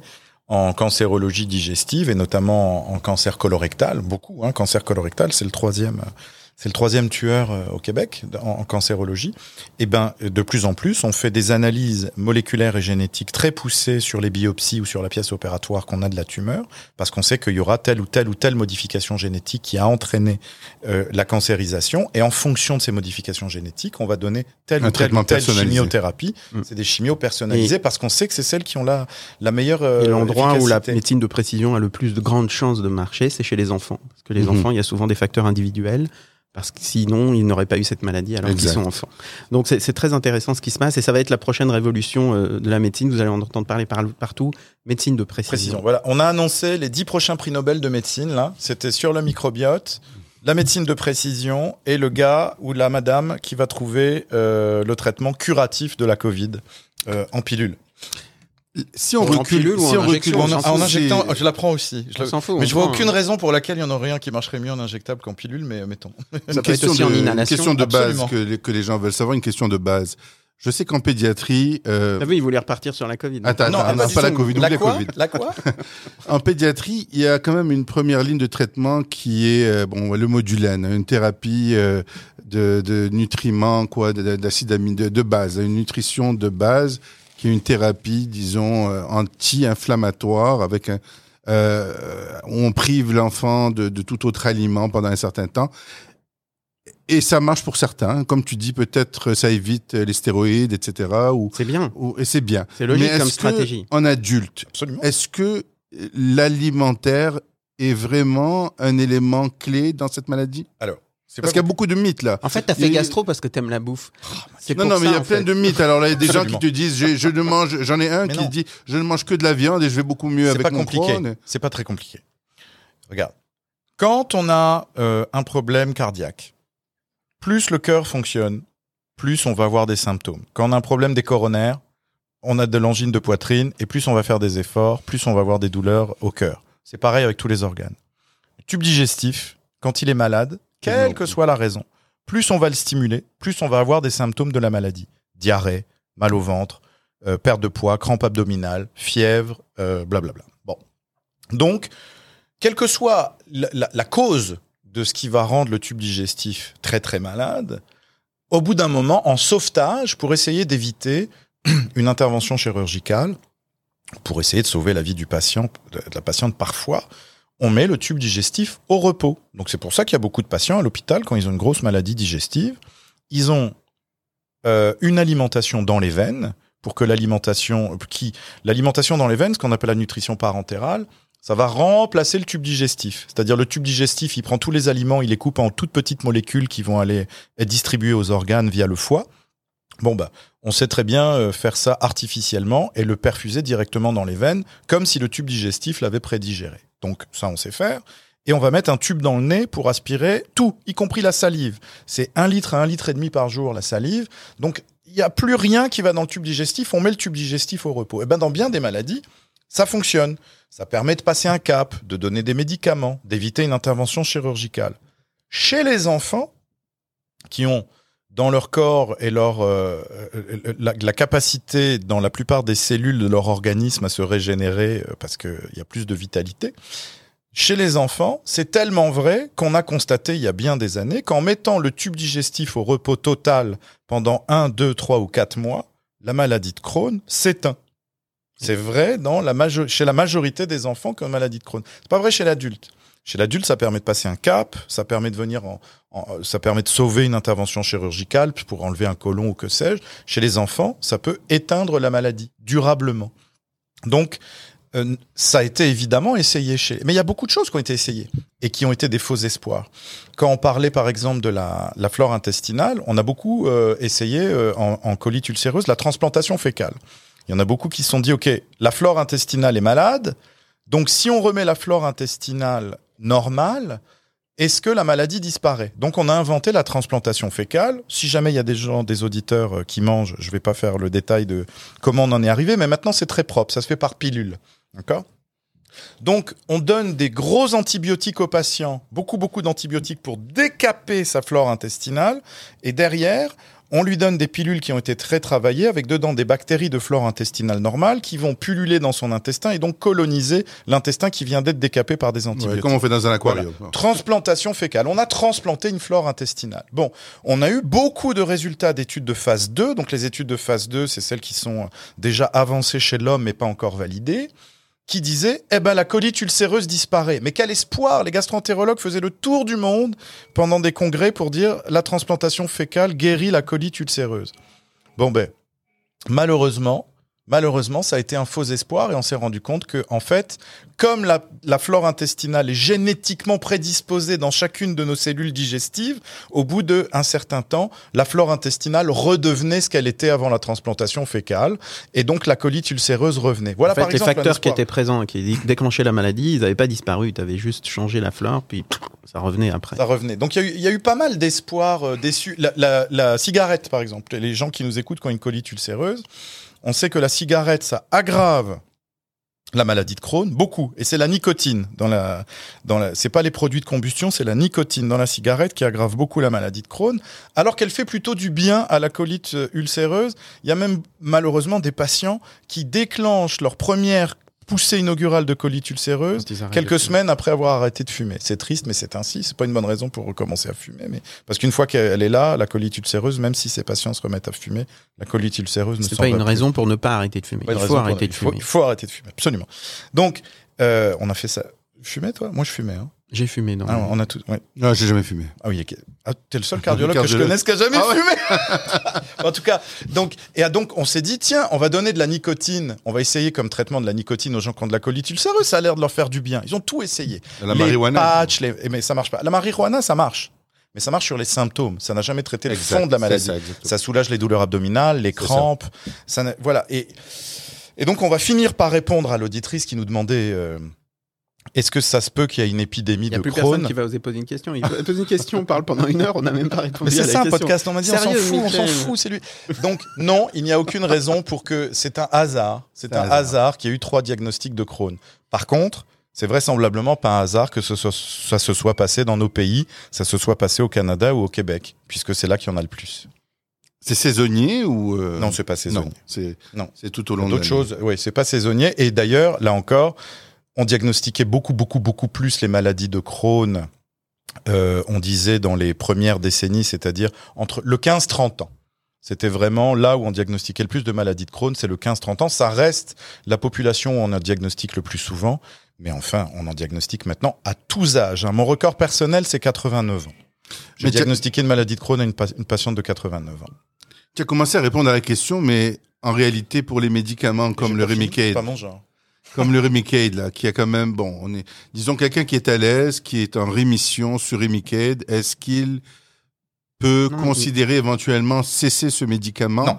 Il n'a pas aimé quand tu as posé cette question. Il a Non. dit non. C'est non, Ça c'est non. pas. Ah, c'est un Non, catégorique. c'est très polémique parce que c'est vrai qu'on. euh, Moi, j'en ai des- vu. Moi, j'ai vu des gens qui essayaient d'arrêter. et Puis ça Ouais, me- J'en ai vu également. Perso, ça me choque pas. Tu peux imaginer que, euh, en arrêtant, les, les circonstances favorisantes le déclenchement de la maladie, puisque tu l'as décrite comme étant multifactorielle, ça prend une prédisposition génétique, ça prend un hit numéro 1, un hit numéro 2, un hit numéro 3, et le boum, malade. storm. Tu peux très bien imaginer que tu, tu remets les pendules à l'heure, tu gardes le, le- la prédisposition et le hit numéro 1, mais le hit numéro 2 et le hit numéro 3, ils sont pas là. Bah et ouais. du coup, ça recommence pas. C'est c'est débile ce que je viens de dire? Mais non, parce que, parce que ça correspond à une certaine réalité. J'ai des patients qui, depuis des années, ont la maladie qui est totalement quiescente. C'est-à-dire qu'on a tout éteint, on a éteint le feu, on a totalement éteint le feu avec les, les, les, les médicaments. Et les patients n'ont plus aucun symptôme, n'ont plus aucun signe biologique. Et tu leur fais une coloscopie de surveillance, deux, trois, quatre, ça fait 12 ans que tu les suis. Il n'y a plus jamais eu le moindre signe de récidive, même au microscope de la maladie. Dans les biopsies, il n'y a plus le moindre lymphocyte inflammatoire dans le tissu cicatriciel de leur côlon. Tu as très envie de leur dire C'est phénoménal. Bon, ben, on peut arrêter les médicaments. Bon, la science te dit non. Donc, euh, moi, mes patients, je leur dis bah, plutôt pas. Donc les articles disent que quand tu arrêtes dans ces cas-là, dans la majorité des cas, tu as une récidive, c'est ça? Dans la ma- euh, non, ils te disent que dans 50 à 60% des cas, tu as des récidives et que donc c'est suffisant pour dire on n'arrête pas. Parce que c'est trop risqué Et- pour, Bah pour les c'est un 40% du... Eh oui, tu Il peux pas pas dire à tes une- patients arrêtez, mais vous avez plus qu'une chance sur deux que ça récidive. Mais tu, tu- ça veut dire aussi que tu as 40% de chance que ça ne récidive pas. Abso- absolument, Donc tu as 40% de chance que tu ne vas jamais reprendre le traitement. absolument. Mais quand tu récidives, c'est pas mais worth quand it, ça ça récidive, quand Mais ça si tu- récidive, tu c'est sais jamais grave. avec quelle intensité. Donc ça peut être plus grave. Ça peut être Donc des du coup, le risque, vous voyez comment on réfléchit en bénéfice-risque. Voilà. C'est important. On revient à la Covid. C'est super important. non, mais je t'explique. C'est super important. Euh, il y a- On revient à la Covid Oui, oui, on revient à l'histoire de bénéfice-risque. On ne réfléchit quasiment que comme ça en C'est médecine. notre podcast. Pour- Nous pour avons le- pris le pouvoir, docteur Sabat. pour un malade, pour un malade, tu te dis, est-ce qu'il faut mieux que j'arrête ou est-ce que j'arrête pas? On discute. Je connais pas bien ce sujet. Je lui dis, mais est-ce que finalement, ça vaudrait pas mieux d'arrêter? Quand même, tu as 40% de chance de plus, de ne plus jamais en avoir besoin. Donc, tu es en train de me faire prendre un risque idiot en me donnant du Remicade, alors que si ça se trouve, euh, j'en ai aucun bénéfice. Et il me dit, oui, mais quand tu récidives, le risque, il est majeur que tu fasses une forme différente et que tu sois plus accessible au traitement. Voilà. Donc le médecin, il pèse le bénéfice-risque et il décide que pour ces malades, il y a plus de risques d'arrêter que de bénéfices à arrêter, ou il y a plus de que- bénéfices à continuer que Ouais. de risques à continuer. Tu le mets le problème comme tu veux, ça va. J'avais déjà entendu, C'est je te très pose important, c'est que comme ça qu'on réfléchit. C'est important que les gens comprennent ça. Et il y aura toujours des cas où, moi je connais quelqu'un qui a arrêté, il en a plus jamais eu besoin, puis il est guéri, et puis ça fait 30 ans qu'il en a plus, oui. Et il y aura toujours des cas qui disent le contraire. Mais c'est pas Mhm. avec des cas qu'on fait de la médecine, c'est pas avec des anecdotes, c'est avec des données, avec des données compilées, et on ne fait que des calculs de probabilité. Mais on en discute avec le patient, et tu peux très bien imaginer que tu as des patients qui disent Ok, j'ai très bien compris, mais vous me faites chier avec votre traitement, j'arrête, je veux prendre ce risque. Docteur, j'ai très bien compris ce risque, moi je le vis mal, ce Remicade à la con, je veux prendre le risque de la rechute, je veux essayer. Fine, du moment où tu informes le patient, et du moment où tu pèses les risques, et que le patient il ne veut pas jouer le même ratio de risque que toi, c'est correct, il n'y a pas de C'est ça. problème avec ça. Ça C'est serait, ça, la facile, ça serait facile de l'arrêter. Ah, je suis entièrement Ça serait facile C'est de la l'arrêter différence si on- euh, fondamentale entre un médecin et un flic. Ouais. Non, Quel mais tu rapport comprends Non, mais on Les est là pour les- expliquer et, on ne peut jamais, filles, qu'est-ce qu'ils on ont ne peut fait? jamais forcer quelqu'un à partir du Non, moment où il a entendu. expliqué. Ok, Bien entendu, mais est-ce que il y a une notion que que j'ai euh, que j'entends que lorsqu'on arrête le Remicade et peut-être tu peux me dire immunologiquement est-ce que ça a du sens que la reprise éventuelle ne sera pas aussi efficace. Quand tu as un flair d'une maladie, quand tu as une, une occurrence d'un événement inflammatoire, tu sais jamais quelle est la force de cet événement. Tu sais, c'est pas parce qu'un traitement a marché une fois qu'il va Qui va remarcher une autre fois. Absolument, ça peut être une tempête. tu prends C'est vraiment encore un plus vrai en cancérologie. Si tu appliques ça en cancérologie. Bien sûr. Cancer du côlon. À qui, schématiquement, à qui on va donner de la chimiothérapie en cancer du côlon? Euh, quand on veut les guérir On va enlever la tumeur, on va regarder ça au microscope, et c'est les gens qui vont avoir des ganglions atteints. euh, on va leur donner euh, de la chimiothérapie. La question se pose quand il y a un ou deux ganglions atteints. Là, tu l'expliques aux gens. Tu dis, bah, quand vous avez un ou deux ganglions qui étaient atteints par la maladie juste à côté de la tumeur, vous avez 30% de chance qu'il y ait des tumeurs microscopiques qui se baladent ailleurs et que là, si on vous fait un scanner, on ne les voit pas. Bon. Donc, c'est assez facile d'expliquer aux gens que si jamais tu ne donnes pas de chimiothérapie, ça veut dire et que tu ne vas pas tuer ces petites micro-tumeurs euh, circulantes, eh ben la maladie quand elle va revenir, elle va revenir sur un mode tout de suite métastatique, c'est-à-dire que bien souvent Disséminé à plein la- la messe est inaccessible à un traitement. donc tu vois, donc ça veut quand même dire qu'il y a euh, tes patients, ils acceptent de prendre de la chimiothérapie alors qu'ils savent très bien que dans 70% des cas, Ils toute cette chimiothérapie est donnée pour. Rien. Rien. Mais on a pesé le bénéfice-risque. Parce que le gars, il se dit, OK, il y a- je la prends peut-être pour rien, mais si je la prends pas et que ça revient, je suis à peu près sûr d'être foutu. Donc le, Ouais. Je pense à un, un de mes C'est patients vraiment, que j'ai eu. j'insiste lourdement, mais c'est, c'est, quand on commence médecine, on n'est pas habitué à ce concept, on n'est pas habitué du tout à, cette, à, ce, à ce calcul bénéfice-risque. Et les gens qui sont pas en médecine n'y sont pas habitués non plus. Et cette pandémie a confronté la médecine à l'opinion publique. Ce qui est, ça peut être bien, ça peut être pas bien. Et comme l'opinion publique n'a pas l'habitude de ce calcul bénéfice-risque, on entend des choses incroyables en termes de raisonnement médical. Je vais le résumer, et sans que ce soit un argument d'autorité, je le redis, quand vous avez 95% des médecins qui pensent la même chose, la probabilité qu'on ait raison, que cette 95% ait raison, elle est grande. voilà. Ok? Et vous allez toujours trouver des scientifiques qui vont dire le contraire, qui pensent différemment. C'est leur droit, ils ont le droit. Ils auront parfois raison, mais dans l'immense majorité des cas, ils auront tort. Et Donc, entre nous, les médecins, nous avons une Bible pour nous protéger des opinions euh, des uns et des autres, des égaux des uns et des autres, des arrogances des uns et des autres, qui s'appelle l'Evidence-Based Medicine. C'est pas compliqué, hein Nous avons nos, nos canons de validation scientifique dans la littérature. C'est là qui- que Raoul t'a dérapé. fait- Et voilà, et C'est Raoul, là que Raoul et. Raoul, Mais- il est sorti dès le début de la pandémie Il en est disant sorti de là. je vais vous sauver parce que j'ai la Il est- chloroquine. il est alors qu'en allé fait, prétendre étude, c'était C'est essentiel l'évidence-based medicine, Ouais. mais il, il faut faire attention que ça ne devienne pas une religion fanatique.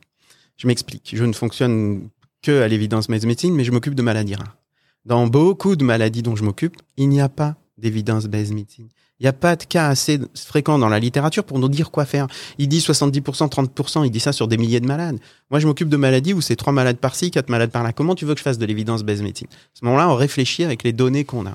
Donc, c'est pour ça que au début de discours de dire, écoutez, il y a une maladie, elle est en train de tuer la planète, même s'il n'y a pas d'évidence-based medicine, ben faut essayer ce traitement parce qu'il vaut mieux faire quelque chose que de ne rien faire. Je l'entends ce raisonnement. Le problème, c'est que il y en a qu'un qui a parlé. Il y en a qu'un qui a dit faut essayer ce traitement, mais il y en avait plein d'autres qui avaient d'autres traitements à essayer. Ils n'ont pas eu droit à la parole et la planète entière a voulu essayer ce traitement. Et tu sais quoi? Il marchait pas, comme par hasard. Parce que, encore une fois, je le dis, je le répète, il y avait quelque chose de malhonnête dans cette façon d'énoncer cette, chose. Et, on le sait maintenant, parce que le premier podcast, on n'avait pas cette info. On a maintenant l'info que les, les essais ont été euh, faits en biaisant les résultats, puisque le calcul des PCR était différent. Donc non seulement il y avait un énoncé qui était audacieux et pas forcément légitime, mais en plus il se basait sur des résultats qui n'avaient pas été Mm. euh, obtenus avec une science rigoureuse. C'est le parfait cocktail pour faire n'importe quoi. Je Et, euh, et, et c'est n'importe quoi. ouais. Le, le, le, Plaquenil C'est dans Ouais, le ouais, Covid-19, absolument, ouais, ouais. c'est Je pense n'importe quoi. qu'il faut, le- il faut le dire et le redire. Je pense, je pense, là, je vous ai entendu quand je l'ai parler. dit, je me suis fait traiter de tous les noms je sais, moi peux aussi, te c'est dire pareil. que, mais ça a été, mais C'est pareil, c'est pareil. Euh, mais c'est pas ici, pas, pas, pas par les Québécois tellement, là. C'est vraiment par les Français. Euh, je pense à un, un patient que j'ai vu il y a peut-être deux ans, là, qui m'avait marqué. Et parce que je, je vous entends parler du microbiome, de, des- des aliments, de, de, de, l'environnement du Canada, mais ce patient-là avait le Crohn pendant depuis, depuis 20 ans. Il était éteint, comme tu disais, éteint. Il n'avait aucun. son Crohn était éteint, son, pas le son- patient. pas le patient. Son Crohn était éteint depuis 20 ans. Il est rentré en infarctus. Le lendemain, il a commencé à avoir ses rect- son saignement rectal. Évidemment, vous avez dû l'arroser Non, d'aspirine. non, non, non, non, non, Ah, non, non, vois, non, non, non, non, non, tu vois, Alors c'est intéressant. C'était Michael, commence Vous faites à chaque fois les cardiologues là. Crohn Allô, je ne comprends pas. Mon patient à qui je donne quatre Pas possible. anticoagulants. Mais c'est pas possible. Défends-toi. C'était un Crohn à la coloscopie. Alors, alors c'est pas possible. C'est, ça ne peut être qu'immunitaire une affaire comme ça. Je le laisse répondre parce Qu'est-ce qu'il qui est parti avec l'aspirine. C'est comme si on, vient de réallumer du propane en, en une journée. Tu veux répondre ou il n'a pas mangé différemment. Il tu- indépendamment du fait que, comme il dit, tu mets de l'aspirine pour essayer d'éviter l'infarctus et que donc tu le mets dans une condition où il est plus à même de saigner. C'est ce qu'il était en train de dire. Je- Et de suis- déclencher le processus et inflammatoire. de déclencher le processus Absolument. inflammatoire. Il y a un élément majeur qu'on oublie, et c'est ça qui est beau dans le système immunitaire et dans le tube digestif. Le stress, C'est le cerveau. le cerveau, le absolument. stress. Ça, Ouais. c'est génial. C'est génial, c'est pas dans le sens c'est super toujours. pour le malade. Je dis c'est génial euh, conceptuellement. L'im- L'impact du stress sur nos maladies, sur nos fonctions biologiques, sur nos systèmes. Ça, c'est absolument clé. Et ça peut être, et on a, pour moi, la découverte du siècle, pour l'instant, c'est l'épigénétique. Je m'explique. Ouais, tu me sors des termes que je. Ah ouais, sinon pourquoi tu m'invites si c'est pour que tu saches tout avant que j'arrive? C'est pas drôle. Vas-y. Le stress, tu peux dire simplement, c'est hormonal. Tu déclenches un stress, tu as un pic d'hormones, pic de sérotonine, pic de némite, D'adrénaline, et hop, ça va directement stimuler le système immunitaire, et c'est pour ça que tu fais un Crohn. Hypothèse numéro 1. Hypothèse numéro 2, et elle est, elle est assez probable cette hypothèse. Hypothèse numéro 2, en fait, quand tu fais ce genre de stress, tu modifies l'expression de certains gènes. Parce que les gènes, ils sont là, ils ont une certaine séquence, on a en général la même séquence, mais on a plein de mutations mais l'intensité du curseur qui dit je te mets on à fond ou je te mets on à très peu, cette intensité d'expression du gène, elle est réglée par des régions non codantes. Elle est réglée par des régions qui sont autour du gène. Et c'est ce qu'on appelle l'épigénétique. Et les gros stress majeurs dans la vie te modifient les zones autour des gènes et peuvent donc modifier l'expression des gènes en on ou en off. Tu peux donc très bien imaginer qu'un stress majeur te turn, en on de façon majeure des, des- des gènes qui codent pour des cytokines inflammatoires. Et boum, c'est parti, bien se rendre la compte de ce qu'il est en train de dire. Il y a une mémoire génétique. Attends, mais ce qui est absolument génial, c'est que, génial, encore une fois, conceptuellement, c'est que ça, à la limite, tu peux comprendre, ok, j'ai mes gènes qui réagissent, euh, j'ai un stress majeur, fine. Mais le truc qui est conceptuellement dingue, c'est que ce cette modification génétique, tu peux la transmettre à ta descendance. Ah ouais, hein. C'est- complètement ça- dingue. ça Ça a a... été démontré chez les souris, chez les primates, chez l'humain. C'est incroyable. Des modifications induites par un viol, par exemple, retrouvées chez l'enfant euh, de, de la personne qui a eu ce viol. Bref, et, et- et- et sur plusieurs générations. famille, Sur plusieurs générations. Shoah. Tu as une théorie qui dit que effectivement, tu as des conséquences psychologiques à distance des survivants de traumatismes, que ce soit la Shoah, que ce soit du génocide au Rwanda, des grandes catastrophes humanitaires qui font que tu portes en toi comme ce bagage génétique du stress qu'ont vécu tes ascendants. Euh, pareil pour les Premières Nations, c'est c'est c'est pour moi c'est juste fascinant. Euh, et euh, il y a peu de gens qui connaissent ça en fait l'épigénétique. Mais sur le tube digestif, puisque Ça répond à ta question? Puis- au-delà. ça, c'est fascinant. regarde-le, il est- regarde-le. Bah, Mais suis- sur- Tu vois, tu étais avec ton aspirine. Non, mais t'étais- attends, je vais- je vais- Franchement, tu volais Moi, pas moi, je vais redescendre sur terre. Moi, j'ai compris. Moi, j'ai compris que je suis un médecin de plancher, que le docteur Haddad, le docteur Haddad, c'est un philosophe de médecine. Il est vexé, il va me la faire. tout. Non, pas du tout. Non, en fait, euh, moi je sais la vérité, je suis sur le plancher des vaches, toi tu voles. non, pas du tout. C'est très facile à comprendre pour les gens euh, l'influence du cerveau et du stress sur le tube digestif. Je veux dire, c'est pas compliqué quand euh, euh, quand tu passes devant une pâtisserie et qu'en vitrine il y a ton gâteau préféré. Tu regardes la pâtisserie, tu te mets immédiatement à saliver et ton intestin gargouille. D'accord? Alors que tu n'as euh, donc quand Il y l'intestin a un très bon traitement contre ça. Tu rentres dans la boulangerie, tu t'achètes prends le gâteau, et tu le manges. c'est pas bon pour le diabète, mais c'est bon pour Ah, le C'est reste. très bon pour Mais- le moral. Donc, la- la- la- l'intestin, c'est vraiment ce qu'on appelle le deuxième cerveau. Il y a 200 millions. Imagine avant un examen, tu te rappelles comment on avait mal au ventre avant les examens? Encore maintenant Bien sûr. J'ai vomi. Première année de médecine, j'ai vomi avant l'examen d'anatomie. De stress. J'ai découvert qu'on pouvait vomir de stress ce jour-là. Ouais. Et il y a 200 millions de neurones dans l'intestin. D'accord? Et qui communiquent. Il y a des milliards par seconde d'interactions entre les neurones de l'intestin et les neurones du cerveau. Donc le cerveau agit sur l'intestin. Ça, on s'en doute depuis des millénaires. Mais par contre, ce qui est assez nouveau, c'est que l'intestin agit sur le cerveau par ré- euh, rétroaction. Et donc, quand on est dans une situation de stress, et une hospitalisation pour maladie est un stress terrible pour l'organisme, Plus la douleur de l'infarctus. Plus, Plus- tu penses que tu Absolument. vas mourir. Et le stress, il est majeur. il peut y avoir évidemment des conséquences terribles sur l'intestin. Euh, par le, le grand classique, c'est de faire un ulcère de l'estomac. hein. Nous, c'est notre, euh, c'est notre pain et notre beurre. le- les ulcères pendant les hospitalisations, que ce soit en cardio. T'as plein d'images de, de bouffe en fait. hein. Ah, mais tout je le temps que ça. là-dessus. Je n'ai plein le beurre. je que ça. Ma vie. Je il est- il est comprends, très je- français je, comprends, je, je comprends ça. Le, le, c'est-à-dire que bon, des nausées, Mais vous l'avez des aussi, mais vous l'avez aussi arrosé des, des d'aspirine. crampes, des Ouais, crampes, sur mais qu'une, mais qu'une inflammation puisse s'allumer, une inflammation puisse s'allumer et ensuite persister Mais pendant des ça, années. c'est encore une fois la théorie du hit numéro 1, 2, 3. C'est un patient qui probablement avait une prédisposition à faire un Crohn. Et Oui, il puis, avait déjà a la maladie. stressé, ce- Bing, ouais. il a fait le, le Crohn. Après, il y il en a d'autres, ça voilà. sera d'autres maladies. Après, il y a des gens, ils sont pas plaignards. hein. Euh, le gars avait peut-être un Crohn. Plaignard. Il se plaint, plaignard. Au Québécois, on doit se dire des plaigneux, des chialeux. Il était peut-être pas trop chialeux, le il patient. invente des mots. Non, mais- non, non, mais, mais c'est ça, la langue. Et peut-être qu'il avait un petit Crohn, hein, tout petit Crohn, un Crohnounet, avec euh, un peu de douleur, un peu d'anémie, un peu de diarrhée, puis vivait avec, il se plaignait pas. Ouais, c'est vrai. Et puis là, il est arrivé à l'hôpital, et en fait, euh, ça, ça, Ça, ça que majoré. ça a majoré. voilà. plutôt que de Absolument. réapparaître tout d'un coup. C'est très vraisemblable d'ailleurs. Excellent. Regarde, euh, j'ai euh, peut-être quelques questions du public qui sont. euh, euh, je pense qu'il y a une grande différenciation à faire avec le côlon irritable parce que beaucoup m'ont demandé le traitement du côlon irritable alors qu'on parlait de maladies inflammatoires. Est-ce que tu peux, ça, en- Bien sûr. des simples, en simples termes, Alors, deuxième heure du distinguer podcast. Non, non, s'il te plaît. L'intestin irritable. L'intestin irritable, ça touche 40% des gens. Là, je Et- sers à rien.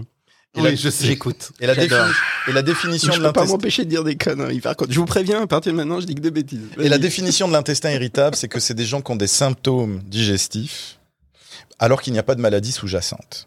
Donc, mais des symptômes digestifs qui sont parfois très invalidants. Il y en a quatre des symptômes digestifs. Ballonnement, diarrhée, constipation, douleur. Alors après, il y a des gens qui sont diarrhée ballonnée, il y a des gens qui sont euh, constipés douleur, il y, a, y a de tout. Il y a même des études qui te disent quelles sont tes orientations politiques probables en fonction de tes symptômes de colon irritable. Véridique. Véridique. Dis-moi comment tu chies, je te dirai pour qui tu votes. Absolument. Absolument. En tout cas, le côlon irritable, c'est un vrai problème. C'est la grande majorité des consultations de gastroentérologie. Ce sont mes patients les plus fréquents. C'est d'autant plus embêtant que on ne sait pas très exactement d'où vient le côlon irritable. On a des idées. On sait que, que qu'est-ce que vous avez comme hypothèse? on- c'est surtout des hypothèses physiopathologiques. Il y a beaucoup de gens qui ont travaillé là-dessus en disant il y a un seuil de détection de la douleur des nerfs intestinaux qui est fondamentalement différent chez les gens qui ont un intestin irritable que chez les autres. Un, tel- un petit niveau de ballonnement, un petit niveau d'étirement de la paroi intestinale provoque une douleur terrible significativement dans les populations de colon irritable chez des gens qui diront non tout va très bien. C'est un seuil. C'est vraiment un seuil, Mhm. un Ça, c'est seuil une- au ça, niveau une du, des hypothèses. au niveau des nerfs. Il y a évidemment des hypothèses qui sont développées au niveau de la flore intestinale. Mhm. Donc il y a beaucoup, beaucoup, de plus en plus de, de nous autres, moi le premier, qui donnons à ces patients des traitements par probiotiques pour rééquilibrer la flore intestinale, ce qui est un conseil que je donne à tout le monde. Hypothèse des intolérances C'était une des alimentaires. L'hypothèse des intolérances alimentaires, effectivement. Alors là, la- le, conseil qui- ultime qu'on donne, a- c'est la diète FODMAPS, ça s'appelle. Oui. FODMAP, c'est un acronyme que je vous épargne, mais qui veut dire qu'il faut éviter dans les aliments tout ce qui est sucre complexe. Donc sucre complexe, c'est des sucres quand tu vas les regarder au microscope, ils sont très c'est des grosses molécules donc très difficiles à couper pour l'intestin. Donc on te recommande de manger des choses qui contiennent des sucres et des, et des et des acides aminés qui sont plus petits et plus faciles à digérer pour Ça l'intestin. veut dire Donc, faut retirer quoi comme aliment? Ah, ça c'est compliqué. Alors la diète FODMAP c'est compliqué. Faut retirer le gluten, Mhm. faut retirer le lactose, faut retirer les fritures et faut retirer tout ce qui contient des fructanes. C'est quoi ça? Alors les fructanes, c'est un dérivé du fructose, donc c'est un sucre complexe dérivé du fructose. Les poires, les oignons, il y a beaucoup de choses. Mais cela dit, les conseils que je donne là doivent être précisés en médecine ciblée, c'est-à-dire on peut pas dire que tous les conseils valent pour tout le monde. Mhm. Il va y avoir. Donc moi, les, les- le Puis on conseil peut que imaginer que chez un individu donné, c'est que le lactose, il arrête juste le lactose et puis boum. L'intolérance au lactose est, un, est, est très... euh, C'est quand même très mieux que d'arrêter tout ce que tu as dit, sinon Absolument. ça devient difficile. Absolument. Mais l'intolérance au lactose, c'est spécial. La plupart du temps, les gens qui ont une intolérance au lactose l'identifient facilement Mhm. parce qu'ils voient très bien que c'est le lactose. Il y a des gens qui ont une intolérance aux protéines du lait aussi? Oui.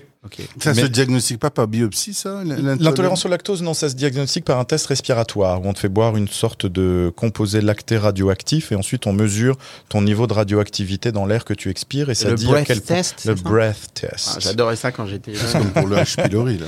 Ben, c'est les deux. En fait, euh, tu peux faire ça pour, euh, pour les deux, euh, bah, bah, même pour un, pour encore un sucre, le dexilose, mais c'est encore autre Mhm. chose.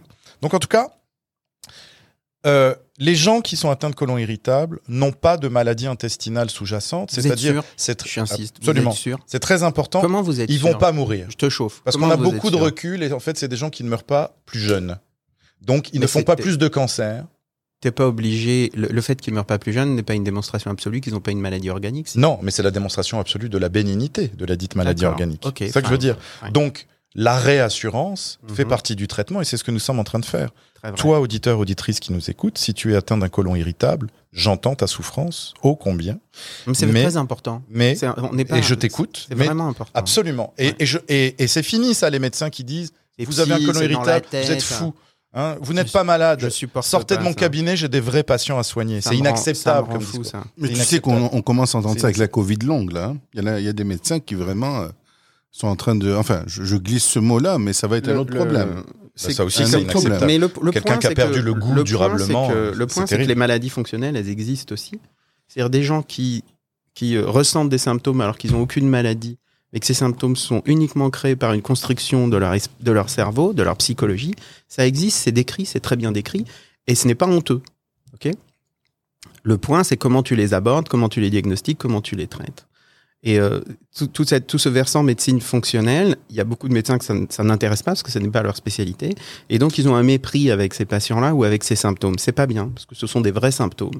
Et je trouve ça tout aussi fascinant que quelqu'un qui souffre le martyr aille mieux après deux séances d'hypnose ou après une psychothérapie. Je trouve ça complètement fascinant. Et je vais pas le traiter de fou. Il n'était pas en train de fake. Il avait juste un problème fonctionnel. Ce sont des vrais problèmes. Absolument. Et pour une belle relation thérapeutique, c'est très important aussi de dire aux patients que tu les écoutes. Euh, je veux dire, euh, on a raté quelque chose dans la relation avec son patient, sa patiente, quand le patient se sent jugé.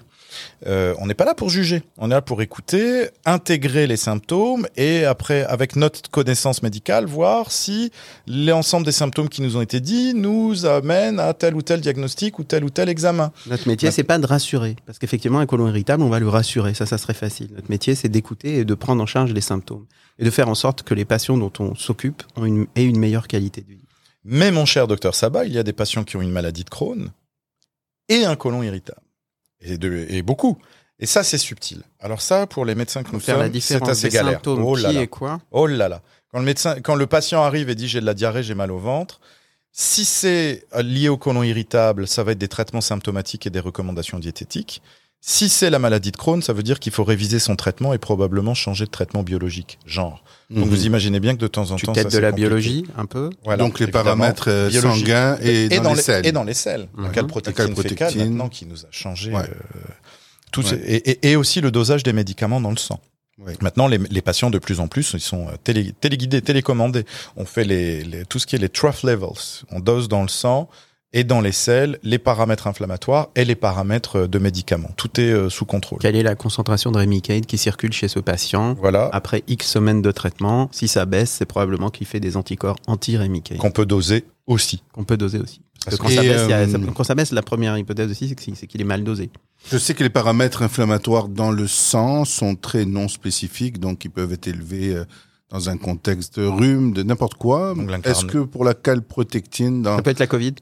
Peut-être la Covid Alors, la calprotectine est très discriminante entre une maladie inflammatoire et le côlon irritable. Ouais, D'accord. Ça, ça marche très bien. Effectivement, quelqu'un qui a une calprotectine fécale élevée, euh, ça va être euh, pour moi un, vraiment un signe d'alarme, en tout cas quelque chose qui va me faire dire, là maintenant, pas de doute, on va devoir faire des examens Il a peut-être d'endoscopie, un une colorectal, mais coloscopie. il a peut-être aussi probablement autre chose. Voilà. Et tu chercher. traites un Crohn, le patient va bien, se dit bien, mais la calprotectine est élevée. Oui. Comment tu interprètes Alors ça c'est pareil, moi je n'interprète pas la calprotectine élevée comme une calprotectine élevée. Ça, ça ne m'intéresse pas. Ce qui m'intéresse, c'est quelle est l'élévation de la calprotectine par rapport à celle d'il y a un mois. C'est ça qui m'intéresse. Le patient peut très bien aller très bien avec une calprotectine qui bouge pas ou très très peu. Moi, ça me va. Par contre, euh, très souvent, la calprotectine va commencer à s'élever avant même que les symptômes n'apparaissent. Et ça, c'est très très fiable aussi. Donc, ce qui est très intéressant, c'est la cinétique de la calprotectine, plus que la calprotectine en Mhm. valeur absolue. C'est pour Mhm. ça qu'on doit surveiller ça régulièrement. Alors, tu es en train de dire que tu surveilles par- pour voir quelle va être la dynamique de la maladie, pour essayer de la prévoir. Puis tu dis aussi que tu traites pas un tube, tu traites un patient. C'est que si le patient il Dans- est dans sa asymptomatique, globalité. tu traites dans sa globalité. Néanmoins, Mais est-ce que c'est vrai est-ce ça que c'est, est-ce Il y a que, pas est-ce plus que- de complications, Néanmoins, de est-ce que tu crois pas que, est-ce que tu crois pas qu'il faut faire aussi attention au niveau de calprotectine? Parce que d'avoir une inflammation chronique, ça augmente les risques de complications et que quelque part, il faudrait viser dans la mesure du possible et sans prendre trop de risques pour le patient, une calprotectine normalisée? Mais clairement.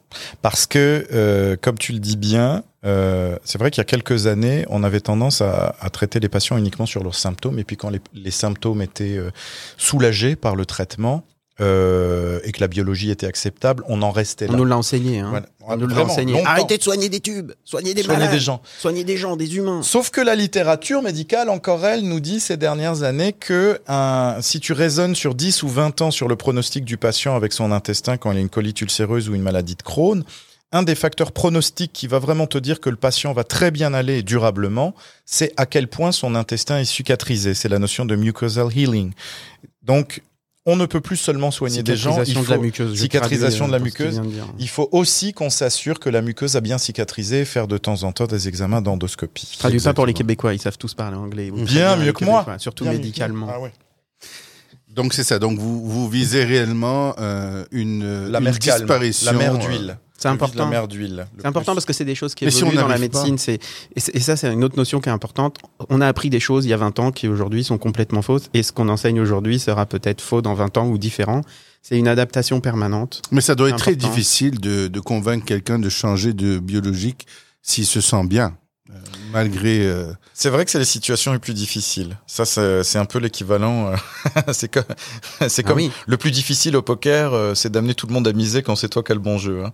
Ah oui. Donc là, c'est exactement pareil. Il faut convaincre le patient en lui donnant, comme toujours, une explication claire, honnête et avec euh, des chiffres à l'appui. Donc c'est tout le contraire du poker. Pour...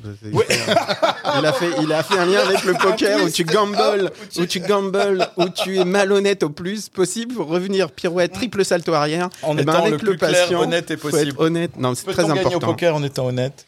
Et peut-être. euh, Non. Non. Par contre, être un bon, pour être un bon médecin, tu peux pas ne pas être honnête. C'est impossible. Je- la, la, véri- Absolument. la vérité et l'honnêteté, c'est absolument clé. C'est un no-brainer. Est-ce que la. il y avait Sinon, pas- on vole- on le malade, je me on vole le malade oui, de je- sa maladie, je veux comprends. dire. Oui, je, je sais. On doit au malade la vérité complète. Quoi. Oui, non, mais écoute, sincèrement, je le vis. Hein. J'ai, une enfant, j'ai suivi, j'ai lu sur cette maladie. Euh, et puis, euh, c'est. euh, il arrive un moment où quand quelqu'un ne répond pas bien au traitement, quand je dis pas bien, c'est dans le sens où les paramètres inflammatoires ne s'améliorent pas nécessairement. Même comme parent, même comme médecin parent, on accepte de la voir beaucoup mieux qu'elle était avant et on a envie de fermer les yeux un certain temps. Mais on comprend que euh, des complications existent. Est-ce que tu peux parler un peu des complications justement euh, Qu'est-ce qu'on peut voir apparaître Qu'est-ce qu'on peut craindre euh, euh, avec l'inflammation chronique? Bah, D'abord, euh, c'est l'intestin qui est malade. Donc les premières complications qu'on va avoir, ça va être des problèmes de nutrition. Parce que quand l'intestin est malade, au bout d'un moment, il digère pas bien les nutriments et tu vas avoir des patients qui vont avoir euh, de la, dénutrition. Et toutes ces conséquences, parce que quand on est dénutri, ça a des conséquences sur beaucoup, euh, beaucoup d'organes et même et sur le système immunitaire notamment. Euh, on peut avoir aussi beaucoup d'anémie comme telle, parce qu'en fait, quand l'intestin est malade, il a tendance à un peu suinter très discrètement, très sournoisement, comme ça, un peu de sang. Et donc, au bout d'un moment, on perd du fer, on perd des globules et on va avoir de l'anémie, qui peut nécessiter des supplémentations ou même des transfusions. Et au bout d'un moment, euh, les deux grosses complications vont être pour la colite ulcéreuse, que ça peut totalement échapper, on se retrouve dans une entité un peu sévère qui est la colite aiguë grave, là, c'est tout le côlon qui est très très malade, et quand tout le côlon est très très malade, parfois la vie du patient est en danger. Et donc, ultimement, dans ces cas-là, quand on n'arrive pas à calmer l'inflammation de la colite aiguë grave, on enlève le côlon. On fait l'intervention chirurgicale de colectomie totale. On peut vivre sans côlon. Le côlon n'est pas absolument indispensable à la vie, contrairement à d'autres organes comme le, foie, le cerveau ou le cœur. On peut vivre sans côlon. Alors après, il y a des, conséquences, évidemment. Mais le gros avantage quand on enlève le côlon à quelqu'un qui a une colite ulcéreuse, c'est qu'il est guéri. Parce que la colite ulcéreuse ne peut toucher que le côlon. Donc quand on enlève le côlon, c'est fini, c'est terminé. La maladie de Crohn, elle a tendance à récidiver quand on l'opère. Donc on a une sorte de paradigme chez les médecins de dire on opère la maladie de Crohn que quand on est forcé, forcé, forcé, forcé. Mais comme c'est une inflammation chronique de l'intestin, elle peut donner deux complications qui peuvent amener une chirurgie. C'est que parfois l'inflammation va traverser la paroi de l'intestin, va être tellement inflammée que ça va aller de part en part et sortir en dehors de l'intestin, dans la cavité qui est autour des organes dans l'abdomen qu'on appelle le péritoine. Donc quand le péritoine est inflammé, c'est la péritonite, ça fait très très mal. Et donc quand on a comme ça des abcès ou des perforations de l'intestin, c'est là qu'on est obligé parfois, comme on disait tantôt, d'hospitaliser les patients, de leur mettre un tube dans le nez et de la nutrition parentérale. Et parfois, on est obligé aussi de faire de la chirurgie pour enlever l'endroit de l'intestin qui va être euh, perforé ou qui va être euh, abcédé. Euh, il y a aussi des sténoses, parce que l'inflammation, faut bien voir que l'intestin, c'est comme un tuyau d'arrosage, hein, c'est vraiment un boyau. Et en fait, quand on a une inflammation chronique là-dedans, ça va faire des... Comme tous les phénomènes d'inflammation, ça va faire de la cicatrisation. Dans le corps, l'inflammation la cicatrisation, c'est la même cascade. C'est le, les mêmes molécules qui sont impliquées. Et donc, quand on a une inflammation chronique, on a de la cicatrisation. Cicatrisation, ça veut dire que ça va devenir tout dur. Et l'intestin, il n'aime pas ça être tout dur. L'intestin, il doit être libre et mou pour bien se mouvoir, bien mouvoir les aliments et fonctionner. Quand l'intestin devient tout dur, les aliments vont potentiellement bloquer. Et donc, parfois, on va avoir besoin aussi d'intervenir pour lever ces sténoses de l'intestin. Mais ça, c'est dans les formes vraiment euh, compliquées. Puis, encore une fois, moi, j'ai une vision hospitalière de tout ça. On soigne les patients les plus, les plus graves et on a des solutions à tout. Le tout, c'est travailler en bonne harmonie avec les chirurgiens, avec les spécialistes des, euh, des antibiotiques, bien souvent, avec les nutritionnistes. C'est vraiment euh, l'hôpital est le lieu où c'est un plaisir de travailler de manière multidisciplinaire et de mettre les, les connaissances, les savoirs et les énergies en commun. C'est ça qui est vraiment. Euh, c'est le plus fascinant. C'est ce que j'adore le plus dans mon métier, c'est le team. aussi, ouais, Tout à fait. Oui, je, je, me souviens au moment du diagnostic, quand on est allé euh, anxieux subir la coloscopie. Euh, c'était à, à l'époque, c'était à Sainte-Justine. Euh, on a été dans la même journée pris en main par euh, toute l'équipe, la nutritionniste, le gastro, le psychologue. Bon, c'est certain que à côté de ça, il y en a qui le prennent bien. Moi, étant médecin, j'ai apprécié de voir tout ça et cette prise en charge, et d'autres qui disent bon, je vois d'autres qui qui qui amènent leurs enfants au traitement et puis qui ignorance is bliss. Hein? Dans certains cas, euh, ils, ils, laissent, ils laissent ça aux médecins, puis euh, ils, ils, ne veulent pas en savoir trop, mais euh, c'est générateur de stress. Dans la maladie, hein? en fait, toute cette information. Toute cette information, stress, je te dirais de... je suis sorti de là très stressé. Ça m'a mm -hmm. affecté euh, psychologiquement moi-même. Euh, et, et d'autres parents qui qui prennent ça beaucoup mieux. Et, et, et, je pense que le premier contact avec le le médecin qui te fait le, qui te pose le diagnostic et puis euh, qui te l'explique est, est crucial. Alors moi, bien sûr, étant médecin dans un hôpital où on voit juste les cas compliqués, alors je me faisais une idée en tête, mais j'imagine que euh, pour beaucoup, euh, vous êtes plutôt, j'imagine qu'il y a une approche de rassurance parce que les traitements ont explosé, sont efficaces. Et puis, euh, bah, je, je, sais pas. Ça, ça, dépend évidemment du caractère du médecin, ça dépend évidemment de sa volonté d'être empathique avec le patient, la patiente, et puis avec ses.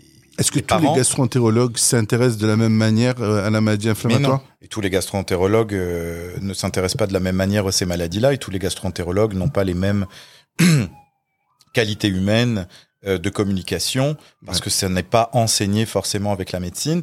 Et un ou une gastroentérologue donnée, en fonction de sa charge mentale, de sa fatigue ou de la garde de la veille, n'aura pas la même patience et la même énergie à te consacrer le mardi que le mercredi. On est des êtres humains euh, avant tout. Et en fonction du patient aussi, quand on annonce des choses, on est, c'est pas un monologue où tu mets un mur devant toi puis tu récites quelque chose.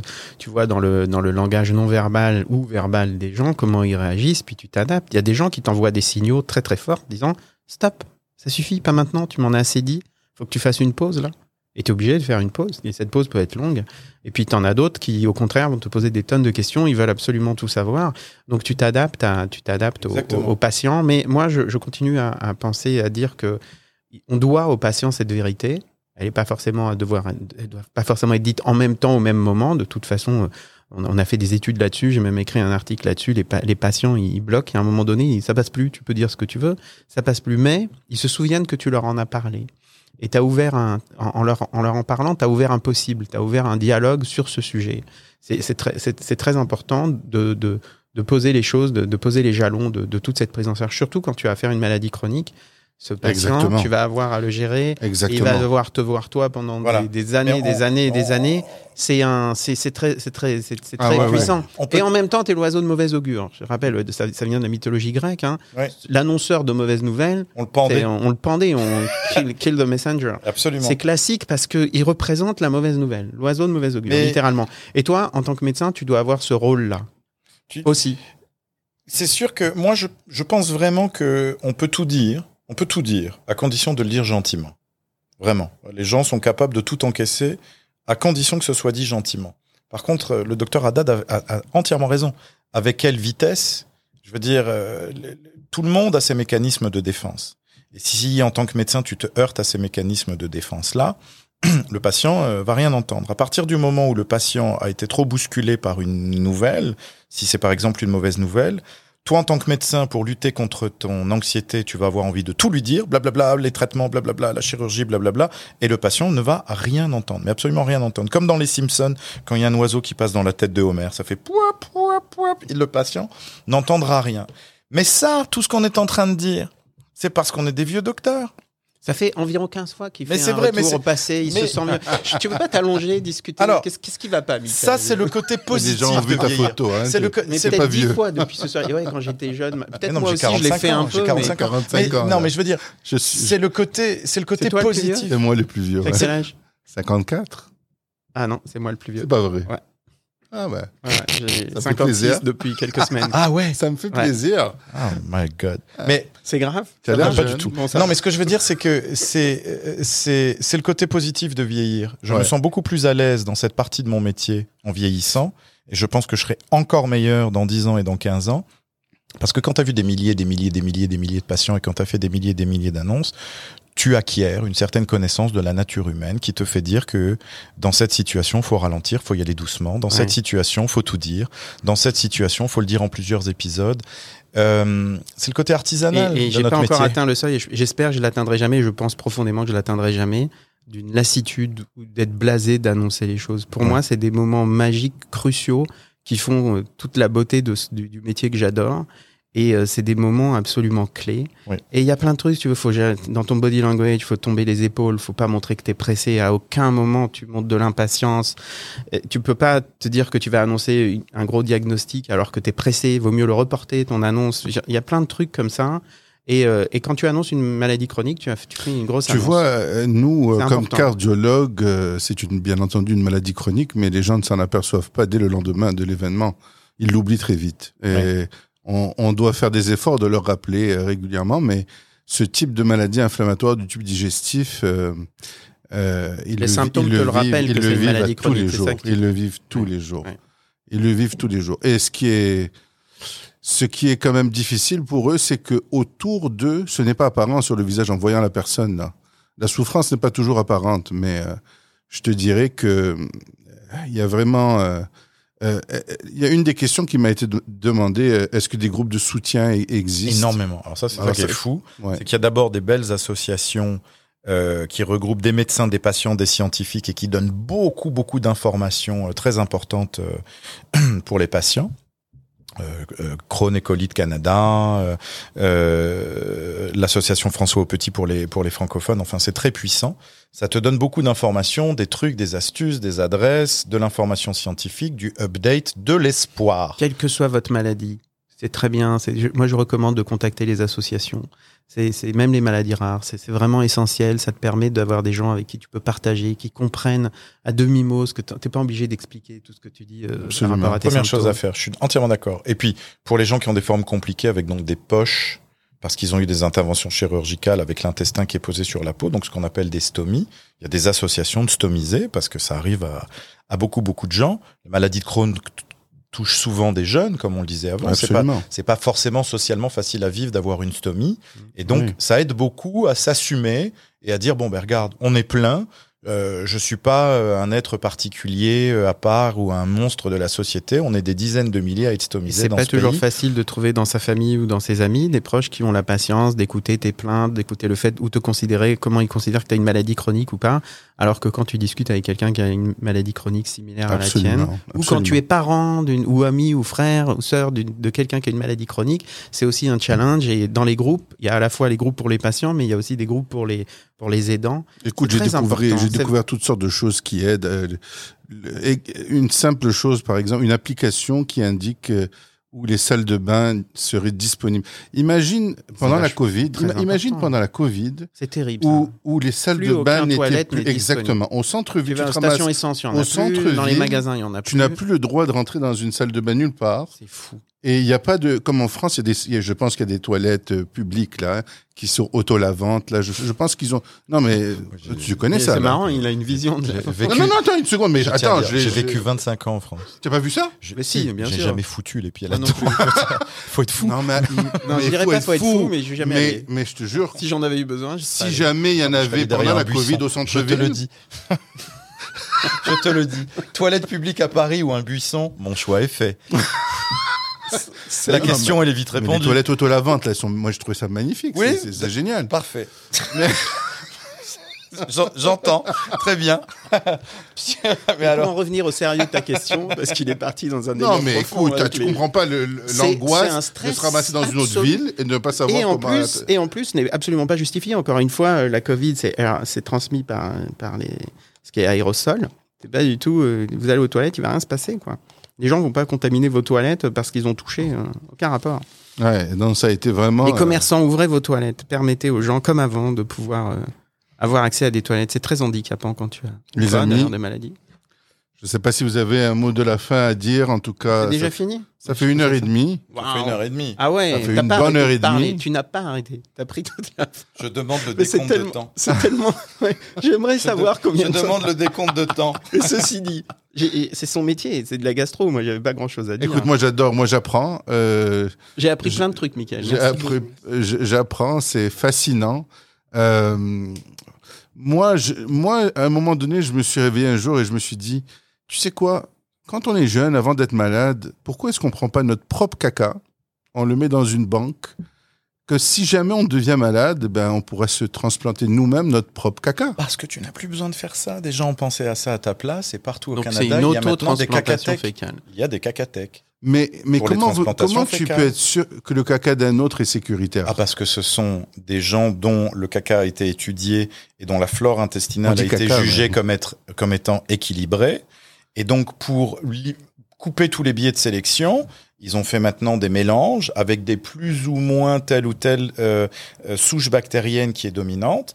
Et tu as maintenant des... des... Pour le moment, c'est le C difficile qui répond à ça, n'est-ce pas? La seule indication scientifiquement reconnue de faire une transplantation fécale, c'est le C. diff récidivant. Et c'est très efficace. Et c'est très efficace. Mais euh, on ne le fait pas dans beaucoup de centres, c'est difficile à obtenir, les délais d'attente sont longs. Mais euh, c'est une, une, avenue qui est beaucoup travaillée. Le Canada, comme dans beaucoup de domaines, est à la pointe de ces études-là sur, euh, sur la flore intestinale. Et notamment à Montréal, on a des chercheurs gastroentérologues et biologistes. Et tu penses pas qu'on verra un jour les banques de caca? Ça n'existe pas, ça euh, pas à ta tu veux dire comme il y a des banques de sperme? Ou dans des banques d'ovules, des banques de sperme, des banques de sang. oui. ça existe déjà. Des banques de caca? Absolument. Ah bon? Mais c'est déjà disponible. Il n'y a aucun problème. On aurait mieux fait d'arrêter la discussion. Il n'y a aucun problème. Il y a des cacatèques. Je savais pas que ça existait. Mais je pense que ça existe aux États-unis. J'avais fait une recherche. Comment ils appellent ça? Comment ils appellent ça en anglais? Euh... J'avais fait de la recherche aux États-Unis. J'avais trouvé ça. tu peux aller faire un dépôt. Mais... tu, peux, tu peux te le garder tellement... pour toi Ça fait tellement des années qu'il n'y a que moi qui parle de ça que j'appelle ça des cacatèques que je ne sais plus quel est le vrai nom. Oui, parce que je pense qu'il doit y avoir un nom. Un je te promets, ça existe. Oui, ça existe. Oui. Fécalotech oui. Fécaltech J'ai oublié, mais ça existe. Je vais vous retrouver ça pendant le mot de la fin. J'avais regardé parce que si tu penses que le microbiome est, est l'avenir, euh, eh bien, écoute. Euh, mais c'est sûr. Une autotransplantation, c'est un des avenirs. C'est un des avenirs. Oui, oui. À moins, à moins que le caca quand on est jeune est très très différent d'un caca quand on est plus adulte. J'ai pas vu en anglais. Des banques de sel en français. Des banques de sel. C'est bien. Donc joli. ça existe. Voilà. Eh ben, c'est peut-être l'avenir. On verra. On verra ce que ça veut dire. on a beau rire, mais on n'en sait rien. Hein. Non, si, il y a un mot de la fin. Pardon. Si on parlait beaucoup des maladies euh, inflammatoires, il y a un mot de la fin. Je suis persuadé, et je n'ai aucun argument pour le penser, hein, mais après, mais euh, je, pardon, je n'ai aucun argument pour pouvoir l'affirmer à 100%. Il m'inquiète. Mais j'ai beaucoup, j'ai beaucoup d'arguments pour le penser. Les gens qui nous entendent et qui sont euh, et qui sont euh, qui encore là, et qui sont et qui sont convaincus, qui sont atteints de cette maladie. Je suis absolument convaincu qu'il va y avoir un jour un traitement définitif de la maladie de Crohn maladie des traitements définitifs. Moi, je suis convaincu qu'il y aura des traitements. Cette maladie sera guérie. Cette maladie sera vaincue. On, la comprend euh, tellement de plus en plus, de mieux en mieux. Euh, c'est de tellement de plus en plus ciblé. Peut-être que, comme on disait tantôt, euh, en fonction de tel ou tel mmh. phénotype de la maladie, on pourra pas forcément soigner tous les gens. Tous les gens. Je suis persuadé qu'il y a des gens dont on va trouver des traitements dans les prochaines ça années. Se trouve, ça se fera qui vont guérir les maladies. Immunothérapie cellulaire, on injectera des cellules modifiées du malade pour aller gérer le truc. Ça se peut. Oh ben c'est formidable, ça, ça donne espoir. Euh, message d'espoir. Parce que c'était vraiment. Toujours. Non, pas toujours. Il y a des fois où les messages d'espoir, il n'y en a pas. Mais là, honnêtement, je suis complètement d'accord avec Michael. Quand on voit les progrès scientifiques sur cette maladie, Moi, dans toutes les directions dans lesquelles c'est en train d'aller, la probabilité qu'on trouve des traitements, et je dis bien des traitements, ça met en action un traitement, des traitements plus efficaces et adaptés pour chaque patient, elle est, elle est, elle est pas loin. Il y a une, une tonne d'argent, je pense, qui est mis dans la recherche de cette maladie. Parce Absolument. que il les, faut, les et pas que de cette maladie. Il faut comprendre que la recherche, c'est global il faut travailler sur, tout, sur tous les aspects. Euh, on ne peut pas faire de la recherche que sur un domaine, ça ne marchera jamais. Il faut, il faut faire de la recherche fondamentale, il faut faire de la recherche clinique, il faut que la recherche soit financée mais dans absolument tous les domaines. Mais fort heureusement, effectivement, comme les médicaments là-dessus, c'est des, des, grosses compagnies, c'est des médicaments très coûteux, c'est des budgets colossaux. Là, on est sur des recherches de milliards et de milliards et de milliards de recherches. Il n'y a, y a, y a, pas d'enjeu de budget sur ces recherches-là. Absolument. Et, le nombre de malades est là aussi. Je veux dire, Ellie doit dealer avec des maladies orphelines qui n'intéressent aucune compagnie pharmaceutique. Tout le temps. Donc ça c'est terrible. C'est terrible. C'est terrible. Là on est en train de parler d'une maladie qui touche un Canadien sur 150. Avec avec un avec un marché et des potentialités de commercialisation absolument colossales. Donc euh, ça aide pour faire la recherche. Mais la recherche sur ces maladies plus fréquentes, ça nous aide aussi beaucoup pour d'autres maladies rares. Donc la recherche c'est quelque chose de global. Voilà, je pense qu'on peut clore sur ce, sur ce mot de la fin. Merci ouais, infiniment. Je vais clore comme la dernière fois. Ouais, Vas-y. En te remerciant. Ah, et en te félicitant de ton, de ton, de, de, ton acharnement à, à, vouloir absolument rendre la médecine à portée de tous. C'est ton, c'est ton slogan. Et j'adore ça. C'est vraiment important. Donc, euh, je suis à ta disposition quand tu veux. Si t'en as ah, bah, écoute, alors j'allais justement vous demander. Moi, je trouve qu'on était très bien reçus. Alors, je reviendrai euh, anytime. Ouais. Alors, Depuis qu'on a baissé les micros et que je l'ai plus en plein milieu de la face, je me sens beaucoup mieux. c'est génial. Alors, je vais vous demander à votre disponibilité de co-animer l'émission. Ça me fera plaisir. J'ai des sujets de cardiologie fascinants à discuter également. Hum, on va Alors- retourner le truc, on va te poser des questions, Ben on voilà. va te passer au grill. Voilà. Hum, sympathique. Alors, ça On changer fera- le nom du podcast. Du podcast. Los Tres Caballeros. Fais gaffe, il est en train de te piquer ta place, mine de rien. ah non. Pas grave. Mais voyons. Pas grave. C'est génial. Merci à vous deux et à, à bientôt alors. À On peut se dire à bientôt. À Au bientôt. plaisir. À bientôt. Ciao. Merci beaucoup. Je suis persuadé que, comme moi, vous avez apprécié cette heure et demie passée avec deux spécialistes exceptionnels. La richesse de leur savoir, la clarté de leurs propos et leur côté humain ont rendu cet épisode tout à fait exceptionnel. Je suis en plus ravi d'avoir trouvé des co-animateurs pour les futurs projets de podcast. Alors c'est à vous maintenant de nous démontrer votre appréciation en vous abonnant au podcast et en diffusant autour de vous son existence. Il nous restera à vous présenter un dernier sujet avant la période des fêtes, en mi-décembre, un sujet euh, qui me tient à cœur, un sujet de cardiologie qui est assez fascinant, la cardiopathie de stress dite Takotsubo. On vous y attend.